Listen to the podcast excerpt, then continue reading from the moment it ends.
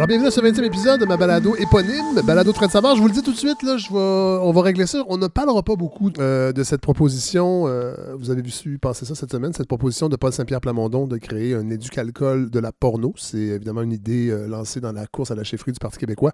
J'en ai parlé jeudi matin à l'émission tout un matin. Alors, pas nécessaire d'y revenir dans cette balado. Cela dit, cela dit, il faut quand même donner ça euh, à Paul Saint-Pierre euh, Plamondon. C'est vrai que la pornographie est partout, dans toutes euh, les sphères de la société.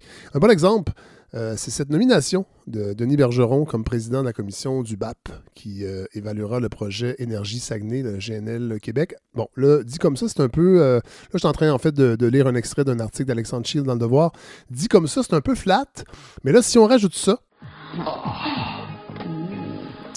Ah ben voilà. Alors, euh, c'est la nomination de Denis Bergeron comme président de la commission du BAP qui évaluera le prochain Énergie Saguenay de GNL euh, Québec et qui a travaillé pendant 16 ans comme consultant pour la principale association de promotion des intérêts d'entreprises pétrochimiques impliquées dans le développement de projets d'exploitation et de commercialisation du gaz naturel au Canada. Le BAP affirme toutefois qu'il a pleinement confiance dans l'impartialité et euh, l'impartialité est mis en guillemets dans le texte d'Alexandre Shields de la commission euh, et qui commence ses travaux cette semaine. Alors, voyez, euh, c'est c'est vulgaire, c'est bas de gamme. Oui, la pornographie est vraiment euh, partout. Cela dit, cela dit, paraît que euh, le projet de GNL Québec aurait de l'eau dans le gaz, pour ne pas faire de mauvais jeu de mots. Euh, ouais, euh, puisque le fonds euh, Berkshire Hathaway, dirigé par Warren Buffett, se retire de l'aventure. Il prévoyait investir 4 milliards de dollars, mais finalement, la rentabilité ne serait pas au rendez-vous. C'est triste parce que paraît que notre Warren Buffett est tout un monsieur, selon Michel Potvin, qui est le maire adjoint de Saguenay et qui est également président de la promotion Saguenay. On l'écoute alors qu'il donnait une entrevue à Maxime euh, Coutier à tout un matin. je pense qu'il y, en a. Puis en plus, c'est quand même, M. Buffett, c'est un, un personnage qui a beaucoup de crédibilité dans le monde. là. On s'entend Mhm. là-dessus. Là. Ouais. Euh, je veux dire, il n'embarque pas dans n'importe quoi, puis c'est un gars qui est très respectueux de tout ce qui se passe au, au- au niveau environnemental, puis, euh, euh, puis au niveau des intérêts des gens, là, puis de- du, respect des, du respect des gens. Bon, alors, euh, un homme qui a accumulé une fortune de 81 milliards a sûrement toujours euh, montré beaucoup de respect pour euh, les gens et l'environnement. Je pense qu'on peut euh, s'en douter. Euh, cela dit, on ne restera pas dans le respect en ce qui a trait à ce projet de l'entreprise Corporation Lithium Éléments Critiques qui développe le projet Rose Lithium Tantal dans le nord du Québec, sur le territoire, CRI notamment. Et là, je vais encore une fois y aller de quelques extraits d'un article que j'ai vu passer dans la presse, mais là, je pense que ça va prendre la musique appropriée. Alors, pour faire accepter ce projet de mine à ciel ouvert, l'entreprise propose d'offrir aux Autochtones le poisson de deux lacs qu'elle compte assécher. La compagnie pense pouvoir pêcher tout le poisson des deux lacs en 10 jours grâce à une technique de pêche électrique qui les immobilise un instant et les fait flotter à la surface. Alors voyez, encore une fois, c'est obscène, c'est vulgaire, c'est bas de gamme. Oui, la pornographie est partout. Paul Saint-Pierre Plamondon, tu as raison. Euh, cela dit, on aura aujourd'hui un épisode, très chargé. Euh, bien sûr, c'était le super mardi dans l'investiture à la chefferie euh, du Parti euh, démocrate. On aura Andréane Bissonnette, chercheur à la chaire Raoul Dandurand, qui va venir nous résumer ce qui s'est passé. Vous allez voir à la fin du segment, on suppute en fait sur, à savoir si Elizabeth, Warren va poursuivre dans la course à l'investiture et elle a annoncé euh, aujourd'hui même, ça vient de tomber, qu'elle ne, sera pas euh, du reste de la course, donc euh, n'en tenez pas compte quand on en parle dans la balado. Et on sait déjà que Bernie Sanders est en mauvaise posture, qu'il fait peur à beaucoup de monde aux États-Unis, mais pas juste là-bas. Ici aussi, il y a Mario Dumont de TVA qui a très très peur, mais il fait semblant d'avoir pas si peur. C'est étonnant parce que c'est un vieux vraiment avec des vieilles, vieilles idées, là, les vieilles idées socialistes de l'ancien temps, mais qui va chercher l'appui des jeunes. C'est comme un retour de la mode, là, tu sais, euh, euh, le retour du, du pantalon éléphant. Euh, le- le- le- le- le- les jeunes le trouvent très populaire parce que Ben parce que, parce que, parce que, ben parce qu'on, parce que Mario a pas l'air de comprendre, mais c'est drôle de l'entendre parler des vieilles, vieilles idées comme redistribuer la richesse, harnacher le capitalisme sauvage, des choses que Bernie Sanders euh, propose. C'est drôle parce que sur le plan historique, le capitalisme est, peut-être une plus vieille idée que le socialisme. Alors ça, Mario semble pas en parler, mais bon, je ne dois pas trop contredire Mario Dumont, puisque dans le domaine des vieilles idées, il s'y connaît. C'est pas mal tout ce qu'il a proposé euh, dans sa carrière politique. Plus tard, plus tard dans cet épisode, on aura également euh, le chroniqueur Mathieu Bellil de la revue L'Inconvénient qui viendra nous donner des nouvelles de nous. Hein, le titre de sa chronique. On va parler de, de la façon dont on se nomme nous-mêmes au Québec euh, dans notre histoire. Euh, réflexion intéressante. Je l'ai invité parce qu'en même temps, et c'est un peu dans le même ordre euh, d'idées, on accueille cette semaine le sociologue et professeur à l'UQAM, Jacques Beauchemin, euh, pour nous parler de son livre Une démission tranquille, la dépolitisation de l'identité québécoise. Réflexion hyper intéressante sur le projet souverainiste et sur le flottement identitaire actuel. Euh, je, vous, le- dis tout, ben, je vous l'avoue, je suis fier de cette entrevue. C'est une longue entrevue là, de plus de 30 minutes. J'espère que vous allez aimer ça. On va dans des zones où on n'est pas souvent peut-être allé dans cette balado, là, dans l'analyse politique. Ça a l'air ardu, peut-être ça a l'air mais vous allez voir, je pense qu'on a réussi à faire quelque chose qui, euh, qui va pouvoir intéresser les gens qui ne sont pas nécessairement des lecteurs de ce type euh, d'essai.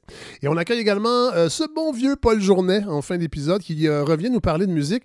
Il vient nous faire un panorama de l'étiquette de disque American Sub Pop qui accueille depuis cet automne le groupe québécois Corridor. Sub Pop, évidemment, moi, ça, a bercé mon, ça a bercé mon cégep.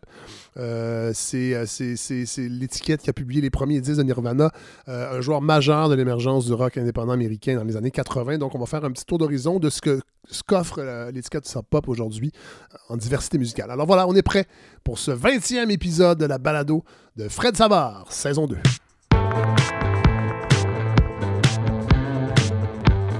Alors, l'invité de la semaine est avec nous, monsieur, on peut le dire, monsieur Jacques Beauchemin. Bonjour. Bonjour. Euh, bon, les- je pense que les gens, le grand public, certainement ne vous connaissent pas. Professeur titulaire au département de sociologie de l'Université du Québec à Montréal. Euh, vous avez été sous-ministre, j'ai lu ça, Oui. sous, sous Pauline Marois? Oui, exactement. À quelle année?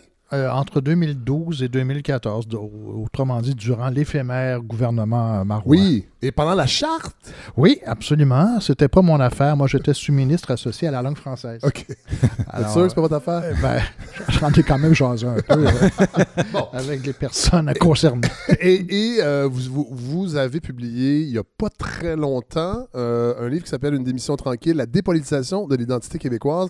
Et ça me tentait de, de vous inviter pour qu'on en discute. J'ai lu le livre, évidemment. Et là, il y a Mathieu Bellil qui est là, Ben oui, je suis là. chro- chroniqueur à la balado. Ben oui. Vous étiez prévu avant que j'invite M. Beauchemin, mais là, c'était comme un naturel Ah, ben, de- c'est- de, de c'est- vous avoir en même temps. Oui, j'ai un grand, grand respect pour M. Beauchemin et c'est tout ce qu'il dit dans son livre, là, j'ai pas terminé, mais c'est Parle de votre c'est livre. remarquable. Ah oui? Parle de ah votre oui? livre, ouais. Ah, oui. En page Ah ouais. 71, attendez un peu. Bon, Ça va vous intéresser. On va, on Ah ben là, c'est sûr. On va régler ça. Euh, Bellil se refuse à juger trop sévèrement ceux qui s'y laissent couler dans le Québec ordinaire. Il semble attendre lui aussi que la conscience historique se mette à marcher d'elle-même. N'y trouve pas-t-on une autre version de la permanence tranquille? Bon, là, je vais trop vite parce que Ouais. la permanence tranquille est un concept que je ne connaissais pas. Euh, en fait, je, savais, je, je- je- je l'avais... je- je- on, il est dans l'air un peu quand on s'intéresse à la chose politique au Québec, mais je ne savais pas que c'était à ce point circonscrit et c'est Pierre Adboncoeur, en oui, fait, le premier. absolument, absolument. Bon. Euh, on peut dire que le, le- le- je sais pas, j'ai bien compris, j'espère que oui, le, dé- le déclencheur de votre livre, c'est euh, euh, une espèce de rapport à l'histoire que vous sentez qui est en train de se remodeler euh, dans les peut-être dernières 50 dernières années. Est-ce qu'on peut dire ça? Oui, mais encore plus manifestement, plus récemment. C'est-à-dire qu'on a l'impression que c'est dans l'air. hein. J'ai senti la chose avant Ouais. de pouvoir la penser puis Ouais. l'écrire. là. Ce qu'on ce qu'on sent, c'est une espèce de volonté de renouer avec la grande famille canadienne-française. Alors là-dedans, il n'y a rien a priori de mauvais. Non. Mais c'est euh, euh, l'épisode Doug Ford a été révélateur. Hein? Ouais. Doug Ford qui coupe les, les fonds aux francophones, aux franco-ontariens, tout Ouais. ça. Et là, soudainement... En fait, il coupe le- le- le- le- les fonds pour la, la création d'une université francophone. Exactement. Et, et- et il a coupé le poste de commissaire aussi. Bon. Et là, les Québécois se, se sont soudainement retrouvés comme une espèce de, de- de solidarité avec les Franco-Ontariens. Oui. On s'est porté à leur défense, puis c'était épouvantable et tout ça. Et là, soudainement, le thème qui refaisait curieusement surface, c'était le, le Canada français. Oui. Et les Mm. Québécois se redécouvraient, c'est une façon de parler, comme Canadiens français. Oui. Alors que ça fait 50 ans qu'on a rompu Tout avec à le. Canada français. Et euh, il faut le dire aussi, l'élection d'un gouvernement caquiste majoritaire qui a un petit peu, euh, je sais pas si on peut dire ça, mais qui, qui a, qui qui assis cette idée-là que dans le fond, on est redevenu, le- le- le- le- le- les Québécois francophones, euh, redevienne une province, accepte cette idée-là d'avoir un gouvernement nationaliste, mais qui n'a pas la souveraineté comme projet et qui se contente, peut-être que c'est pas le bon mot, mais qui se contente d'administrer cette province du mieux que. Mais c'est exactement ça. Et ça, je pense que c'est, ce sont les conséquences de, de, de- de l'échec réfé- référendaire de 95 qui court jusqu'à nous. là. C'est-à-dire qu'il y a une espèce de démission tranquille qui s'est installée après 95 et qui fait en sorte que les Québécois continuent de se représenter comme, comme nation. C'est certain, il n'y a pas de, il y a pas de, on ne tourne pas le dos à ça. Mais on tourne le dos au projet politique parce qu'on a l'impression qu'il ne se réalisera pas. Et en- alors, qu'est-ce qu'on fait? On fait rien, mais non. On redevient un petit peu, on se redécouvre dans nos racines profondes, qui sont des racines canadiennes-françaises. Ouais.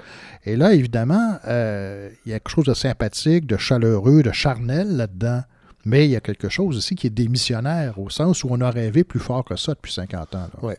Euh, bon, et ça, c'est un peu une, conté- une con- une conséquence. En fait, Pierre Valboncoeur nous met en garde, et c'est ce que vous relatez dans votre livre, sur cette permanence tranquille, cette espèce de sentiment collectif que nous ne disparaîtrons jamais Ouais. euh, et que nous sommes un peu à l'extérieur de l'histoire. Ça, c'est euh, Pierre Vadeboncoeur, c'est dans son livre de, de 70, la, dernière heure et la première, qui est un livre euh, merveilleux, où Vadeboncoeur a cette idée, c'est une espèce de flash euh, vraiment euh, d'une lucidité très grande. Vadeboncoeur qui est très engagé politiquement dans la- pour la souveraineté du Québec. Oui. Et, mais lui, ce qu'il dit, c'est au fond, il y a- on a des freins. Il y a quelque chose qui nous, qui nous inhibe, qui nous empêche d'atteindre notre objectif politique véritable. Et cette- cette- ce frein-là, il est en nous-mêmes. Oui. Il est dans le sentiment étrange et très paradoxal de notre éternité dans l'histoire. Oui. Et là, évidemment, il refait l'histoire de ce sentiment-là. Et c'est passionnant. Qui vient d'où? euh, Alors- on recule même à FX Garneau, en fait. Oui, et même avant, parce que euh, ce que... Ce FX que, Garneau, ce que- qui est un des- le premier historien, qu'on peut, on peut notre, dire. du- notre historien national, National, comme, voilà. on l'a euh, hein, on l'a consacré. Oui. Vadeboncoeur dit la conquête anglaise a eu un effet paradoxal parce que, évidemment, c'est une conquête, c'est un changement d'empire, et puis bon, c'est la fin de l'aventure française en, en Amérique. Mais la conquête a eu pour effet aussi de confiner les, les- les conquis de l'époque Oui. dans leur petit monde, évidemment, qu'on connaît, là, qui a été tellement critiqué puis tellement déploré. hein, la vocation paysanne, Oui. La religion. bon, la religion, puis nos valeurs, puis le- bon, la- le catholicisme, et tout ça. Mais un des effets de, ce- de- de cette espèce de réclusion en nous-mêmes, c'était de nous mettre à l'abri des tourments de l'histoire. Hein, euh, nous autres, là, le développement du capitalisme, puis de l'industrie, puis de la manufacture, puis des idées modernes qui venaient d'Europe, là, on ne connaissait pas ça. Oui. Alors, bien sûr, on a pu dire par la suite, ah, c'était retardataire, ça nous a complètement euh, sortis de l'histoire, mais en même temps, ça nous a abrités. Oui. C'est-à-dire que ça nous a permis de développer le sentiment d'une de notre- d'une plénitude. On est plein de nous-mêmes. Et là, est-ce qu'on on peut durer mille ans comme ça? Oui.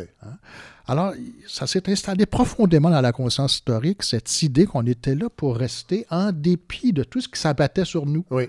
hein, Oui, nous- parce qu'il y a une espèce de tension, puis c'est ce que vous soulignez dans votre livre, il y a une tension avec cette permanence tranquille et cycliquement une peur de disparaître avec Oui. certains événements, euh, et ça revient tout le temps. Euh, et c'est drôle parce qu'en lisant ça, euh, je, je- je pensais au, euh, à cette idée de cégep euh, bilingue dans la région de Montréal, où là, bon, on sent un peu, et Mathieu Bellé, vous avez signé une Oui. lettre, entre autres, qui est parue dans le Devoir ce matin. Tout à fait. Une lettre qui, au fond, je pense qu'il est plus. C'est pas juste sur la question d'un projet en particulier. C'est une réflexion, un, un appel à, à se, à, considérer les conséquences à long terme, les conséquences générales de la bilinguisation des cégeps. Puis on le voit de plus en plus. La tentation, moi je le connais parce que je connais très très bien le réseau, j'ai des amis partout. Et dans tous les, toutes les, les directions d'établissements, on entend un peu les mêmes discours. Écoutez, euh, actuellement, le prix à, Montréal, le prix universitaire Cégep à Montréal, 53% seulement se fait en français, Ouais. 47% en anglais. Euh, et on dit que d'ici un an ou deux, le- la majorité des études préuniversitaires collégiales à Montréal vont se faire en anglais. C'est quand même. euh, il faut quand même que quelqu'un le dise, puis qu'on Ouais. arrête de penser que c'est un débat de, de droite ou de, Ouais, tu ouais. sais, ou de nationalisme. Pas, c'est, on est en train de scier la branche sur laquelle on s'est assis. avez-vous l'impression que ce, ce- ce fait-là va réveiller euh, les gens? Parce que dans votre livre, euh, Jacques Beauchemin, vous êtes une des, une des preuves de cette permanence tranquille, de ce concept-là, c'est qu'à chaque fois que quelqu'un, là je, je vais dire ça parce que lève le flag Ah ouais. euh, sur la disparition de la langue française. les chiens dans la cour. Bon, vous donnez l'exemple de Lise Payette avec son documentaire Disparaître en 89, mais euh, il y a une espèce de... euh, les gens, ne, on prend pas au sérieux ces Mm. menaces-là. On a l'impression que ces gens-là euh, f- font bouger les épouvantails, en fait. Ce sont des oiseaux de malheur. Voilà. Au Québec, ça. on n'aime pas les oiseaux de malheur. hein. Ouais. Alors, bon, vous, vous citez l'exemple de Lise Payette, mais rappelez-vous l'entrevue de Jacques Godbout Oui. à l'actualité. Oui, tout à fait. Il y a, pas- il y a Bon. quelques années. Ah, Ouais. Godbout disait, il Mm. prévoyait que le Québec tel qu'on le connaît, ce serait fini en 2076. Bon, évidemment, euh, c'est un peu c'est une image. Hein, je pense pas que Godbout pense sérieusement que bon. Ouais. Sauf que euh, on l'a. On, on- on s'est abattu sur lui. Tais-toi, Godbout. Ah, va te coucher. Ouais. là. arrête Ouais, de nous achaler avec Mm. des histoires de, de- de- de disparition puis de pessimisme. Voyons donc. Quand, dans la dernière campagne électorale, François Legault a dit à un moment donné Je crains que mes petits-enfants ne parlent plus français. Évidemment, c'est exagéré. Il n'y a, a pas à avoir peur de ça. Mais on l'a fait taire. Ouais. Voyons donc, voyons donc. Alors, au Québec, on ne veut pas entendre ça. Pourquoi? C'est assez, assez intéressant. Ouais. On ne veut pas entendre ça parce que, au fond de nous-mêmes, on a l'impression que c'est pas vrai tout ça. On va encore parler français dans 150 ans. On va encore être des Québécois dans 150 ans. Peut-être pas de la même manière qu'on Ouais. l'est aujourd'hui, mais autrement dit, on est installé durablement dans l'histoire, nous les Québécois. À force de ne pas disparaître, là, on va durer. Ouais. Hein, tout nous a- on, on est menacé depuis deux siècles. là. Ouais. Hein, euh, le rapport du RAM nous, prom- nous promettait l'assimilation, la disparition. Euh, euh, bon, et on est encore là. Mais est-ce que, si je peux me permettre, est-ce Ah, qu'il n'y a pas une. euh, Moi, je me, suis- je me rappelle qu'à un certain, à une certaine époque, euh, je lisais, comme tout le monde, des, euh, des, des- des comptes rendus historiques qui montraient que dès le 19e siècle, on s'inquiétait de la disparition Ouais. du français. Et là, l'argument de ceux qui trouvent que tout- on exagère tout le temps, c'est de dire Regardez, on s'inquiétait, puis c'est pas arrivé. Oui, mais est-ce que ça se peut que l'inquiétude fasse partie du fait qu'on est encore là? C'est-à-dire que ceux qui, de Ouais, temps à autre, c'est-à-dire, ceux qui lèvent le flag, là, à un moment donné, c'est Ouais. peut-être parce que ils, ils- ils- ils ravivent dans l'esprit de tout le monde cette idée que ben, il faut faire attention. On est un peuple. Moi, j'ai l'impression qu'actuellement, on est, on est dans une époque où les gens ne veulent plus assumer ou, ou- puis je les comprends, là, c'est c'est pas super agréable, mais veulent pas assumer le poids historique ou le fardeau, entre guillemets, qui vient avec le fait d'être une, une minorité euh, de, dans- de francophones dans un, dans un continent qui, en plus, parle une langue qui est non seulement la langue du continent, mais la langue des affaires mondiales. Ouais. Et ça, c'est- dur, à- c'est dur à admettre, mais c'est ça implique une forme de, non, de, de, je dirais, de vigilance, au moins, en tout cas. Oui. Mais, mais dans la culture québécoise très contemporaine, là, il y a Oui. une grosse, grosse tendance à, à se projeter dans une espèce d'avenir euh, mirobolant.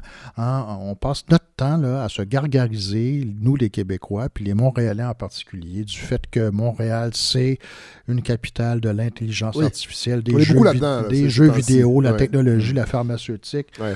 on fournit, on- le monde entier nous admire là, pour notre hyper-modernité. Alors, Mhm. on fait ça, nous, les C'est une tendance hein, qu'on a, là, de... Et en même temps, ça sert un petit peu de, de cataplasme sur nos, nos douleurs invisibles. Ouais. C'est-à-dire, Mhm. oui, bien, oui, oui, c'est ça Montréal, oui, c'est ça le Québec, c'est vrai, en partie, là. Mais ça n'empêche pas le fait que c'est pas du tout évident qu'on va encore parler français dans 100 ans au Québec. Là. Ouais. Et dans votre livre, d'ailleurs, vous, vous, vous, vous démontrez à quelques reprises qu'il y a des sondages euh, qui semblent prouver que cette inquiétude-là de disparaître, elle n'est pas partagée par les plus jeunes générations. Non. Et ça, Et vous, vous les voyez parce que vous les avez dans vos classes. Ben oui, ben oui, ben oui. Et ça, c'est très intéressant. Parce que vous voyez, moi, dans mes classes, ce que j'ai vu là, au fil des années, c'est un désintérêt grandissant pour la question nationale. Oui. Euh, Il n'y a pas de dépit, il n'y a pas de, de rejet, mais il y a un désintérêt. Oui. Alors ça, c'est une chose. La deuxième chose, on fait des sondages auprès des jeunes. On leur demande comment vous vous, vous, vous auto-désignez. Canadien, Canadien-Français, Québécois, euh, comment, comment? Et de sondage en sondage, d'année en année, ce qu'on constate, c'est que la désignation québécois devient très importante. Les, jeunes Québécois d'aujourd'hui, les 18-30 ans, se représentent comme Québécois. C'est très paradoxal. Beaucoup plus que ma génération. Ouais, Mais Les- sans vouloir accepter le, le, le, le- Exactement. le poids historique Parce- que ou- ça comporte. ou, en- ou encore le projet politique Ouais. qui pourrait accompagner cette désignation-là. Ouais, ouais, ouais. Si on est québécois, peut-être que ça voudrait dire que notre pays, c'est le Québec. Ouais. Mais c'est comme si dans leur tête, la souveraineté était, pour ainsi dire, déjà faite. Ouais. Pas Mhm. parce qu'ils ne savent pas, mais, mais parce que on s'en fout du Canada, finalement. Ouais. C'est un autre pays. Là. Et on fonctionne aussi, il On faut le dire. fonctionne, quand on même. Oui, c'est ça, fonctionne. c'est ça. On fonctionne. Euh, bon, vous dites dans votre livre que la Révolution tranquille, c'est peut-être le, le- le- le- c'est, c'est ça qui va briser ce sentiment de permanence. Il va tenter, en fait, de Ouais. casser ça et de politiser le projet souverainiste québécois. Et là, aujourd'hui, on a l'impression que, bon, vous venez de le dire, les, les- les plus jeunes générations s'identifient pas à ce, à ce projet-là. Et on a même l'impression que ce nationalisme-là est un nationalisme identitaire avec toute une charge péjorative et négative. Euh, co- comment, comment vous l'interprétez? Ben, je pense qu'il y a plusieurs facteurs là-dedans, puis c'est pas facile d'avoir une explication unique de ça. Euh, moi, j'ai l'impression que euh, je suis pas sûr que c'est le facteur principal, mais je l'évoque quand même. Je pense que ma génération a failli Ouais. à transmettre. Ouais. Il y a quelque chose qu'on n'a pas passé, puis ça, là, du haut de l'histoire, quand on lira ça bien plus tard, là, on, va, on va pouvoir. Dans des dire livres ça. écrits en anglais? Ouais, mais oui, c'est ça. C'est ça. En, Ou- en créole. ou, ou- ou des personnes âgées qui vont encore parler Oui. français.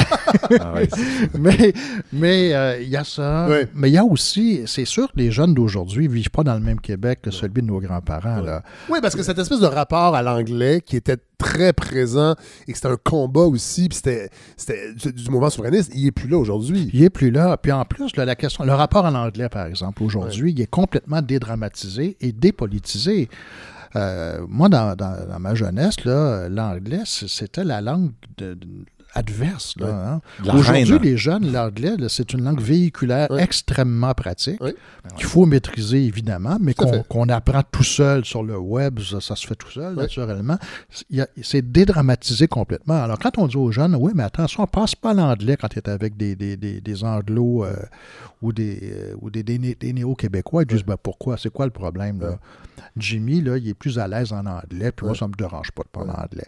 Euh, c'est quelque chose chez eux qui est complètement là, euh, dépolitisé. Ça n'a plus de charge politique. C'est euh, c'est pratique ou pas pratique, nécessaire ou pas nécessaire, mais c'est ça. Mhm. Alors évidemment, quand on voit les choses comme ça, c'est très glissant cette pente-là. Parce que c'est pas vrai au Québec que notre rapport à l'anglais, c'est un rapport naturel, simple, puis sans, sans enjeu. Il y a un enjeu. Ça ne veut pas dire qu'il ne faut pas l'apprendre, qu'il ne faut, Non, pas, faut le parler. C'est pas Mhm. ça.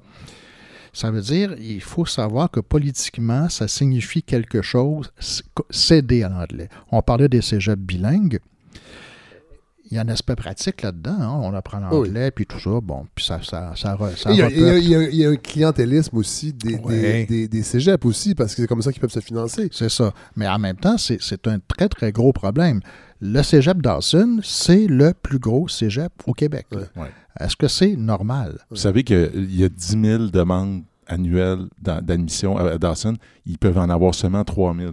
C'est-à-dire qu'ils refusent 5 000 demandes. C'est hallucinant. Ça. Il y a une- C'est- Et, et la- et- et- et c'est un bon cégep, là. la question n'est Ben pas oui, là.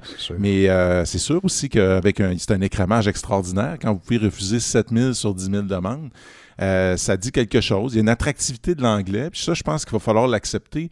C'est un monde où l'anglais est devenu la langue, euh, la langue lingua franca. Mais en même temps, c'est sûr que, effectivement, moi, je, peut-être que, parce qu'en fait, on, dit souvent, quand on fait un, portrait, disons, des 50 dernières années, euh, on l'a vu dans la, correspondance de Vadeboncoeur récemment publiée avec Hélène Pelletier-Baillargeon qui s'appelait Un pays qui ne se fait pas.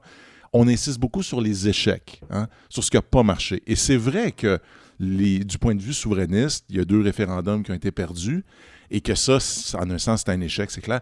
Mais en même temps, il y a eu aussi des victoires qui ne sont pas des victoires officielles, disons, euh, ce qu'on a célébré en ouvrant le champagne, mais c'est-à-dire la, la Révolution tranquille a accouché quand même d'une conscience collective commune. Mais qui existait fait- déjà. Mais là, vous allez Ouais. vite, Mathieu, parce qu'on va en revenir, parce Oh, que là, j'arrive à la partie retour au Canada français. Ah ben Mais je voulais quand même, parce que le livre ne parle pas de stratégie pour politiser. C'est pas ça. Là. Vous, il y a une, ré- c'est une réflexion. Ouais. Euh, euh, parce que vous dites, euh, entre autres, que vous formulez une critique de ceux qui veulent renouveler le discours nationaliste délesté des rancœurs de jadis. Là, je vous cite quasiment. mm. Vous dites que c'est impossible de construire un projet souverainiste sur le respect de l'environnement, les droits de la personne ou l'égalité homme-femme. J'ai senti une petite critique envers Québec solidaire sans vouloir les nommer, mais cette- ce- ce- vous, cherchez à savoir, comment on peut mettre de l'avant un discours souverainiste basé sur 400 ans d'histoire d'une majorité francophone et d'inclure les gens qui n'en- qui- n'en font pas partie. Ben, c'est exactement ça. C'est-à-dire que le projet, une société là, qui pratiquerait euh, développement durable, qui, re- qui respecterait l'environnement, tout ça, l'égalité homme-femme, les droits fondamentaux, c'est un beau projet. C'est-à-dire, c'est sûr qu'il faut cultiver ça, puis il faut entretenir ça au Québec comme ailleurs. C'est Mhm. certain.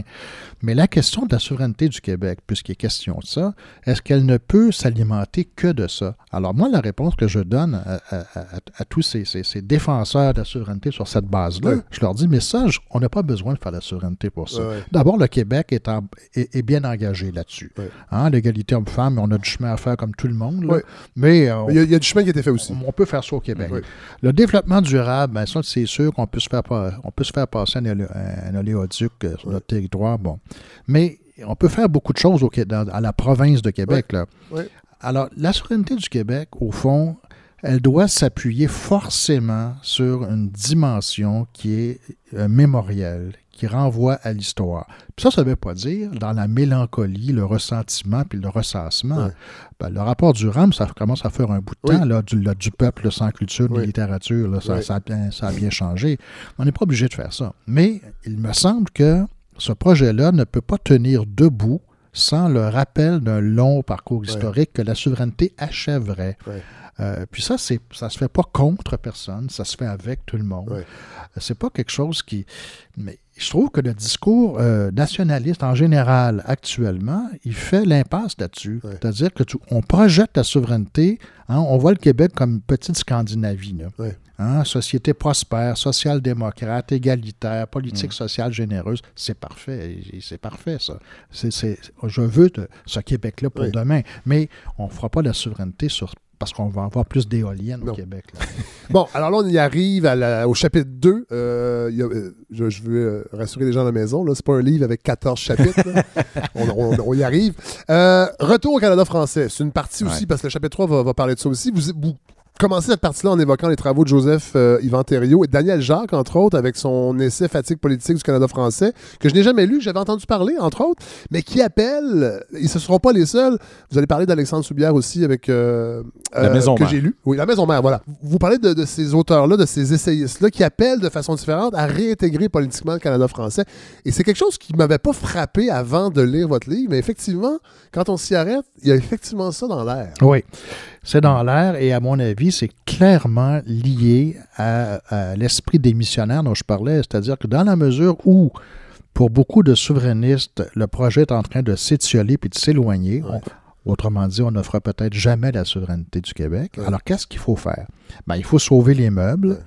Euh, on ne devient pas fédéraliste du jour au lendemain pour autant. Alors, qu'est-ce qu'on fait? Ben alors, on, on- on réinterroge les fondements de l'identité québécoise. Puis on dit, mais au fond, nous, là, les Québécois, on a vécu pendant 50 ans d'une grande illusion. On a rompu avec le vieux monde canadien-français qu'on a considéré après 60 comme retardataire, arriéré, puis c'était plus Mhm. nous, ça. Et puis on est devenus des Québécois fiers de l'être. Alors, on fait ça. Et en faisant ça, ben, on, a un- on a rompu le fil d'une histoire. hein. Et puis, on, Oui, on- a renié ces vieux Canadiens français, nos, nos grands-parents, agriculteurs, puis bon. Et, euh, et là, aujourd'hui, dans la mesure où euh, l'idéal politique est en train de s'éloigner, on se dit, au fond, on va renouer avec ce qu'il y a de plus profond en nous. Là. Ben, on va consolider ce qui reste à consolider. Puis qu'est-ce qu'il y a de plus profond en nous? Ben, c'est justement cette vieille culture-là. Moi, quand je vois l'intérêt soulevé par des séries Oui. comme Les Pays d'en haut, Tout à fait. là, on Euh, commence le, le, le film Wissir, vous donnez l'exemple du film Wissir, du film Séraphin il y a quelques années. Aurore l'enfant martyr, Oui. et là, on commence La le tournage de Maria Chapdelaine. Ben oui. Sébastien Ah oui? Pilote. Oui, Sébastien Ouais. Pilote qui fait le. le- Mais, à- mais alors, mais c'est, c'est, j'ai rien contre ça, mais c'est, ça aussi, c'est un signe, c'est, c'est l'air du temps, ça. On va consommer ce- cette image de nous-mêmes, qui est une image réconfortante et chaleureuse. Ah, ça, c'était nous, ça. Ouais. C'est sûr qu'on n'est plus ça. On ne va pas retourner à ça non plus, Non. mais c'était nous. Puis, au fond, il y avait un peu du bon temps là-dedans. là. Ah, ils étaient pauvres. Ils étaient incultes, Ouais. ils étaient analphabètes, mais c'était, c'était nous, ça. Et c'est très, très, très surprenant parce que la Révolution tranquille avait justement condamné ce monde-là en raison de sa petitesse, Ouais. Hein, de sa pauvreté puis de sa médiocrité aussi. là. Hein, on disait Duplessis puis l'Église catholique, c'était force d'oppression, mais on sait laisser faire aussi. Là, hein. Oh! Hein, il y Ah avait- ouais, vous allez là! mais non, mais il y avait quelque chose comme ça. Il y avait une soumission consentie là-dedans. On était médiocre au fond. Là. Alors, Ouais. on a voulu rompre avec ça en 60. On l'a fait magistralement. là. Très rapidement. Et aujourd'hui, 50 ans plus tard, alors que nos rêves de, de souveraineté sont en train de s'évanouir, on se dit, mais au fond, au fond, là, revenons à l'essentiel. Puis l'essentiel de ce que nous sommes, c'est c'est 400 ans d'histoire. Ouais. Puis c'est Maria Chapdelaine. Ouais. Pas, Mais j'insiste pas au sens où il faut redevenir Maria Chapdelaine. C'est impossible, de toute façon. C'est impossible, mais c'est c'était au fond, c'est peut-être le, le- le fond le plus authentique de nous-mêmes. Ouais. Là, ce qui est intéressant quand vous relatez les travaux de. de- ben, euh, c'est un essai, le titre m'échappe de euh, Joseph Yvon-Thériault, mais de Daniel Jacques, c'est qu'eux, ils veulent. ils- ils veulent- il y a des gens qui euh, espèrent qu'on reconstitue une force Oui. politique canadienne-française au sein du Canada. Oui, oui. Et là, évidemment, moi, j'y vois, puis c'est la critique que j'adresse à mes collègues par ailleurs estimés. Oui. Euh, c'est un retour à la théorie des deux peuples fondateurs. Ouais. Hein, parce qu'avant 60, là, dans, le, dans le nationalisme de, de Duplessis, de Groux, d'Henri Bourassa, Ouais. c'était cette idée que le Canada s'est formé de deux peuples. Et puis que chaque, chaque peuple a ses, a ses droits, puis qu'on ne peut pas euh, euh, nier les droits des Canadiens français. Alors on se battait Oui. dans cette perspective-là. Et justement, Et on accompagnait les combats des Canadiens français dans les autres provinces. Exactement, Les lois linguistiques, entre autres, et les lois de. de- C'était logique de le faire. Oui. Et justement, la Révolution tranquille, ce qu'elle fait, elle, c'est qu'elle rompt avec cette, cette, cette- image-là en disant, mais non, non, non, le destin québécois, c'est un destin qui est à part. Ouais. C'est pas parce que les autres sont moins bons, là, mais la nation québécoise est sur le territoire québécois, puis l'idéal politique de la souveraineté, il ne va pas se faire au Canada. Mais là, je fais une parenthèse sur cette cassure-là avec le reste du Canada français, parce que dans votre livre, j'apprends une chose que j'ignorais, qu'il y a une cassure réelle qui est, qui est- qui est survenue lors des États généraux du Canada français, tenus entre 1967 et 60. 1969. Exactement. Qu'est-ce qui s'est passé? Ben, alors, c'est des- le, le- le mot, le mot le dit, États généraux, on convoque des représentants de partout au Canada, du Canada français, alors de toutes les provinces. Alors là, c'est, on envoie, c'est les caisses populaires, c'est des, on envoie un paquet de représentants, des centaines à la salle Wilfrid Pelletier de la Place des Arts. Ah ouais. Et puis là, ben, évidemment, on discute de l'avenir de- du monde canadien-français. Oui. Et là, ben, évidemment, il, va se produire une rupture dramatique. hein. Il va s'ouvrir une brèche qu'on n'est jamais parvenu à refermer. Il y a une résolution qui apparaît sur la table et qui propose que le Québec euh, puisse envisager de faire son indépendance politique. Et là, évidemment, vous avez des représentants des autres provinces qui disent ben non, ben non, ben non, vous allez nous lâcher. Là. Ouais. Si vous, vous faites ça, nous, on, on devient une diaspora. Là, Ouais. puis, euh, et là, les- la chicane va prendre. Et à la fin, la résolution, elle est adoptée. Mais évidemment, au grand déplaisir des représentants, en particulier de l'Ontario, il y a seulement ceux du Nouveau-Brunswick qui ont approuvé, Ah qui ont appuyé Ah ça. Pour une possible annexion, peut-être, à un Québec. Ouais, mais, mais à l'époque, tout ça était pas mal abstrait. Ben oui. mais, chose- mais ce qui n'était pas abstrait, c'était que l'indépendance politique du Québec envisagée, Oui. ça voulait dire la fin du monde Ben canadien-français à tel qu'on le connaissait.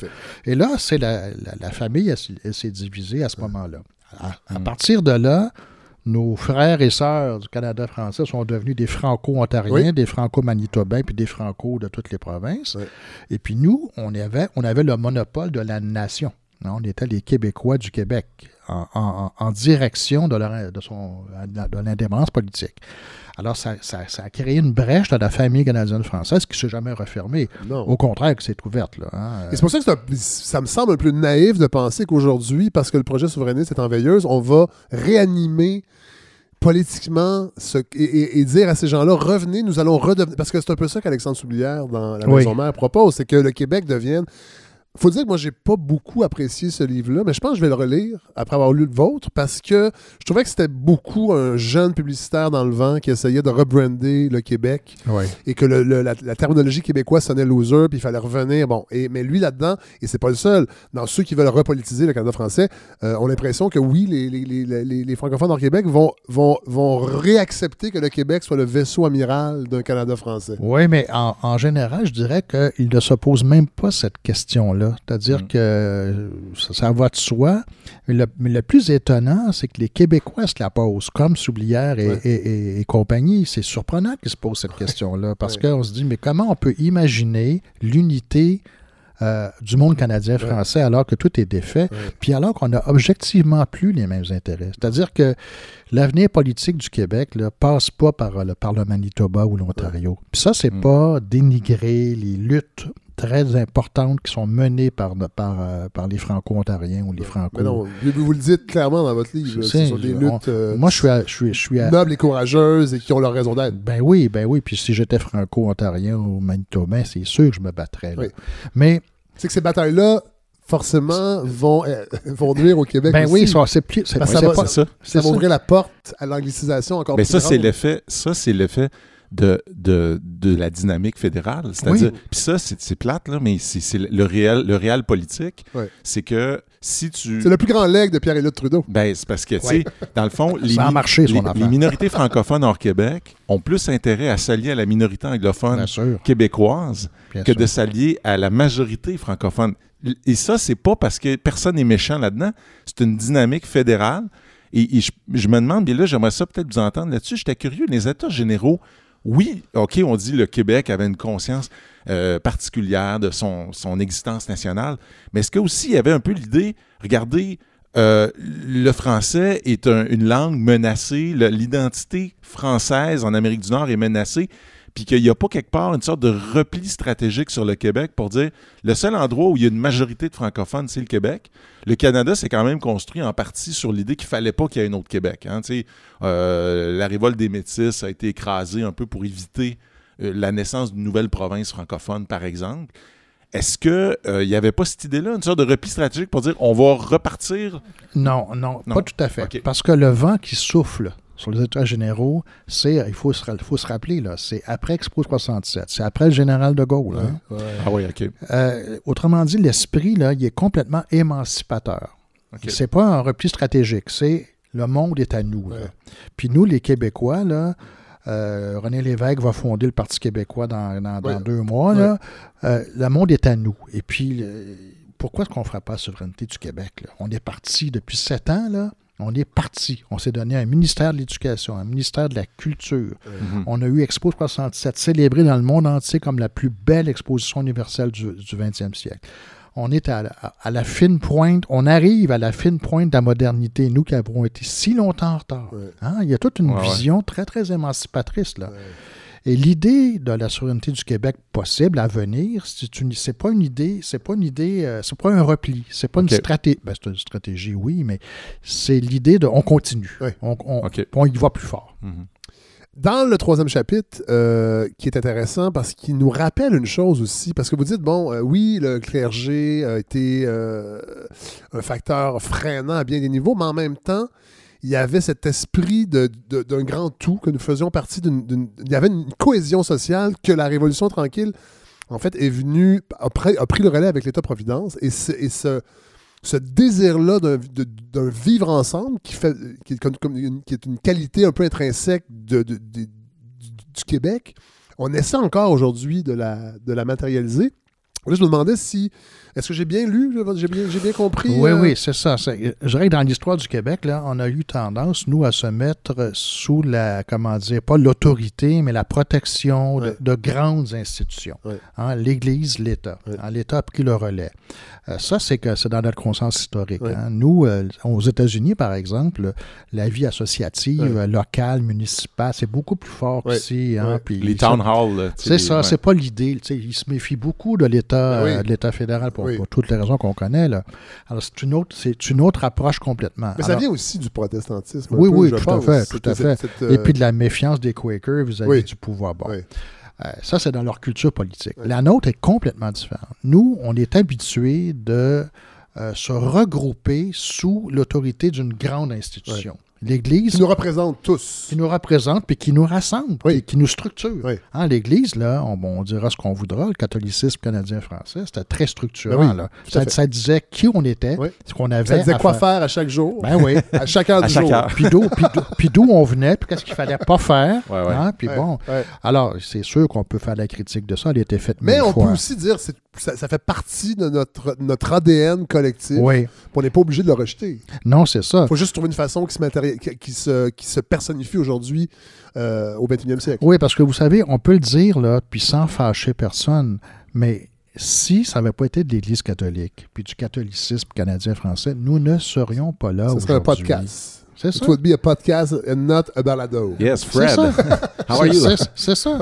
On serait, Ouais. on- ça, ça ne veut pas dire qu'il faut rétrospectivement encenser le cardinal Léger, là, et puis euh, l'Église catholique, puis les confessionnals. là. Monseigneur les Bourget. confessionnaux, Monseigneur Bourget, ça ne veut pas dire Non, ça. non. Ça veut dire reconnaître le fait que collectivement, on s'est structuré sous cette autorité-là, et puis sous cette grande institution, puis ça, ça nous a amenés jusqu'ici. Oui. Et En, là, en tout cas, jusqu'à la Révolution là, j'ai l'impression que tout le débat autour de la laïcité de la loi 21, c'est un peu, peut-être inconsciemment, un désir d'avoir encore une structure juridique pour organiser ce vivre ensemble. Est-ce que je me trompe? Oui, c'est-à-dire qu'encore une fois, parce que c'est une loi adoptée par un, par un État, là, hein, Oui. encore une fois, on s'en remet à l'État pour nous donner un, un cadre de Mhm. vivre ensemble. Euh, ben, la loi 21, c'est pas suffisant pour nous donner ce cadre-là, mais ça, c'est quelque chose, c'est un, c'est un élément.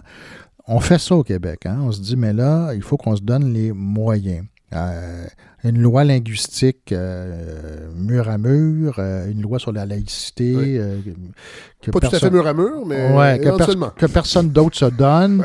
Bon, alors on fait ça au Québec, mais moi je ne dis pas que c'est une mauvaise chose. C'est une, culture politique qui est la nôtre. On fait comme ça, nous. On se rapporte à de grandes institutions, pas à de petites. Et Ouais. euh, Ouais, c'est puis vrai. on fait moins confiance à, à ce qui est local, à ce qui est immédiat, euh, Ouais. proximité, puis on fait plus confiance à ce qui est. hein, nous autres, la C'est pour ça qu'il y a des line-up au au Costco le samedi, d'ailleurs, alors qu'on pourrait aller chez les petits marchands, à C'est côté ça. les shops, Ben, c'est pour ça à un coin de rue. Mais la Caisse de dépôt et de placement, c'est Ouais. un des plus gros investisseurs publics au monde. Ouais. Ben, on est 8 millions et demi. Comment est-ce qu'on a réussi à faire ça? C'est parce qu'on Ouais. on a mis tous nos œufs dans ce panier-là. Alors, je dis pas qu'il faut, il faut Ça fait faire. partie de nous, ça. C'est ça. Oui, oui. Hein, Ouais. on, on a tendance, nous, à mettre ensemble. Le mouvement coopératif québécois, c'est énorme. C'est Mhm. un des plus gros mouvements au monde. Ouais. On est 8 millions et demi. Ouais. Euh, c'est parce que nous, on se regroupe sous des grandes, des grandes idées puis des grandes institutions. Nous autres, là, la première caisse des jardins, là, tu mets deux piastres, c'est une chose, puis un jour, ben, ils gèrent 230 milliards. là. Ouais. Parce que c'est notre coopérative euh, Mais financière. est-ce que dans la loi 21, pour revenir à un peu la question posée par Fred, est-ce qu'il n'y a pas aussi une peur de la religion? C'est-à-dire, tu sais, on- il y a même une sorte de traumatisme, c'est-à-dire, on veut pas revoir rien qui nous rappelle la présence religieuse dans l'espace public. Alors que pourtant, c'est pas la majorité. comme, Mais, mais c'est étonnant, on Mathieu, est intériorisé. c'est pas la majorité de la population vivante qui a vécu Non. Mais on se l'est. Sauf que son sous cette on- domination. Oh, l'est fait Ça, raconter, une oui. sacrée transmission. Celle-là, elle a marché, c'est-à-dire Ouais. la transmission que c'était horrible, cette affaire-là. Euh, le passé, la grande noirceur, l'Église, puis, puis oui, Dieu, Dieu sait que, bon, euh, il y, a- il y a des épisodes euh, sombres dans cette histoire-là, Ouais.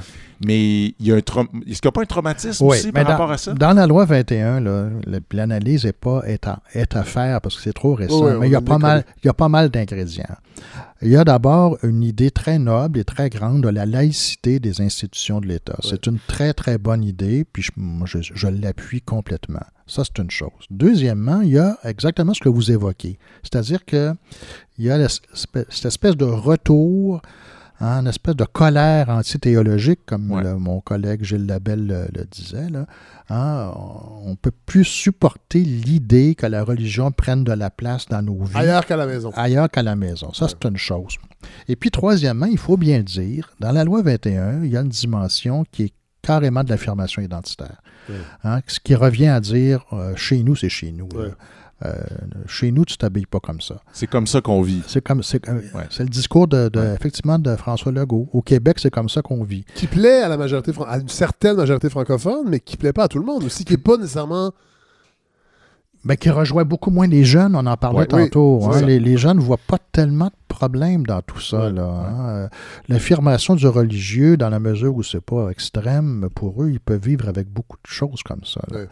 Mais il y a encore une, une- une masse de Québécois euh, très importante là, qui dit oh, quand même, quand même, on va pas tout laisser aller. Ouais. Tu veux parler anglais, tu parles anglais. Tu veux t'habiller comme ça, tu t'habilles comme ça. Tu es au Québec ici, là. Ouais. Euh, ça, c'est sûr. Là. Et ça, c'est pas. Il faut pas exagérer. C'est pas, c'est pas quelque chose de revanchard, de haineux, de xénophobe, mais c'est de l'affirmation Ouais. identitaire. Et qui nourrit, par contre, chez- dans les franges aux extrémités. euh, genre, C'est on, ça. On peut pas nier qu'il n'y a pas un, un Ben- certain racisme dans une minorité de gens au Québec. Ben, inévitablement. Oui. Inévitablement, mais là, on dirait que ça, ça libère ce discours-là qu'on n'entendait pas avant. Il était là, mais je pense qu'on ne l'entendait pas. C'est ça, c'est ça. Mais euh, au- dans une société, euh, quelle qu'elle soit, c'est plutôt sain Oui. que les choses se, Oui, se- tout à fait. se Se disent. disent. On n'aime pas toujours ça au Québec, que les choses se disent. C'est ça. On ne sait pas trop quoi faire avec. Non, voilà. Euh, Il y a quelque chose qui m'a frappé, mais peut-être que j'avais pas à le remarquer, mais vous ne parlez à peu près pas, vous ne parlez pas en fait des, des Premières Nations, des Autochtones, qui font quand même partie intégrante de notre, euh, de, de- de notre histoire, en fait. de- Et là, c'est ça, ça- ça- Le problème, c'est qu'il n'est pas dans le grand récit euh, qu'on s'est fait raconter. C'est vrai que j'en parle pas. Et puis, j'ai une mauvaise conscience par rapport à ça. Et je vous dis euh, simplement, c'est que je ne savais pas trop quoi faire avec la question autochtone, qui est importante, euh, dans- qui est importante en elle-même, de toute façon, et oui. qui est importante dans l'histoire du Québec aussi, de manière générale. Mais comment intégrer cette réalité-là euh, euh, euh, au parcours historique québécois J'en venais pas à bout. Comment, je, comment je vais faire? Puis j'avais pas envie non plus de faire une salutation rituelle aux nations autochtones hein, en disant mais je sais que vous êtes très importante, puis je sais que vous comptez. Mais j'en parlerai pas. Mais Non, non, mais c'est ça, je Ben, dire, tant qu'à pas- tant qu'à le faire de façon superficielle, est-ce que ça serait peut-être l'objet éventuellement d'un autre ouvrage de Jacques Beauchemin? oui, moi je pense qu'il faudrait retravailler la question de l'identité québécoise en essayant de l'aborder dans toutes ses facettes. Il y en a que j'ignore là-dedans, là. Hein, euh, les influences. euh, Ouais. euh, J'arrive de Londres, là. C'est certain que c'est un lieu commun aussi, mais à chaque fois qu'on débarque Ah à oui, Londres, c'est- on, voit, frappant. on voit C'est bien. c'est un un maudit gros Montréal. Ben on oui. est chez nous. C'est ça. Ah, C'est à C'est ça, fait. c'est ça. Ouais. Alors là, c'est- caricatural, c'est superficiel de dire ça, mais il y a quelque chose de vrai Oui. là-dedans. Là. Oui. Il y on aurait quelque est- chose à fouiller. Il y aurait, Ben pour oui. un sociologue, il y aurait quelque chose à fouiller. C'est ça. Alors là, le- bon, l'influence de cette culture-là sur, sur notre identité, mais justement, l'influence des nations autochtones, euh, parce que même à l'époque où ils étaient dénigrés, hein, euh, rejetés, refusés, même ça, ça avait une influence sur- structurante sur le, le monde canadien-français. Tu te dis, mais pour hey, les sauvages, là, euh, hein, le, le discours sur les sauvages, là, ça nous structure aussi. Ça fait un autre. Hein? Oui. Il- Ça fait un nous, ça fait un Qui est autre. pire que nous. Ben oui, c'est ça.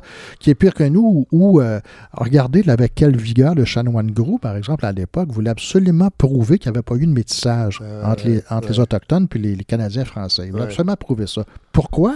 Parce qu'il avait tellement peur qu'on finisse par montrer qu'on avait été contaminé puis qu'on était aussi sauvage qu'eux, Ben finalement. oui. là. Malheureusement pour Lionel Groux, euh, ou heureusement, les livres de Serge Bouchard n'existaient pas encore parce qu'ils les auraient lus et ils auraient compris que les, les métissages sont beaucoup plus grands que, Oui, c'est ça. que ce qu'ils auraient espéré.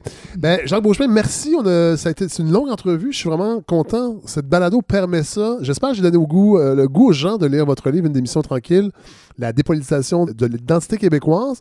C'est un livre, euh, c'est pas une lecture de vacances, je dirais, mais c'est vraiment intéressant. Puis ça a mis des concepts sur des choses que je j'avais l'impression instinctivement de sentir, mais je n'étais pas capable de les conceptualiser. Vous avez, vous avez fait ça?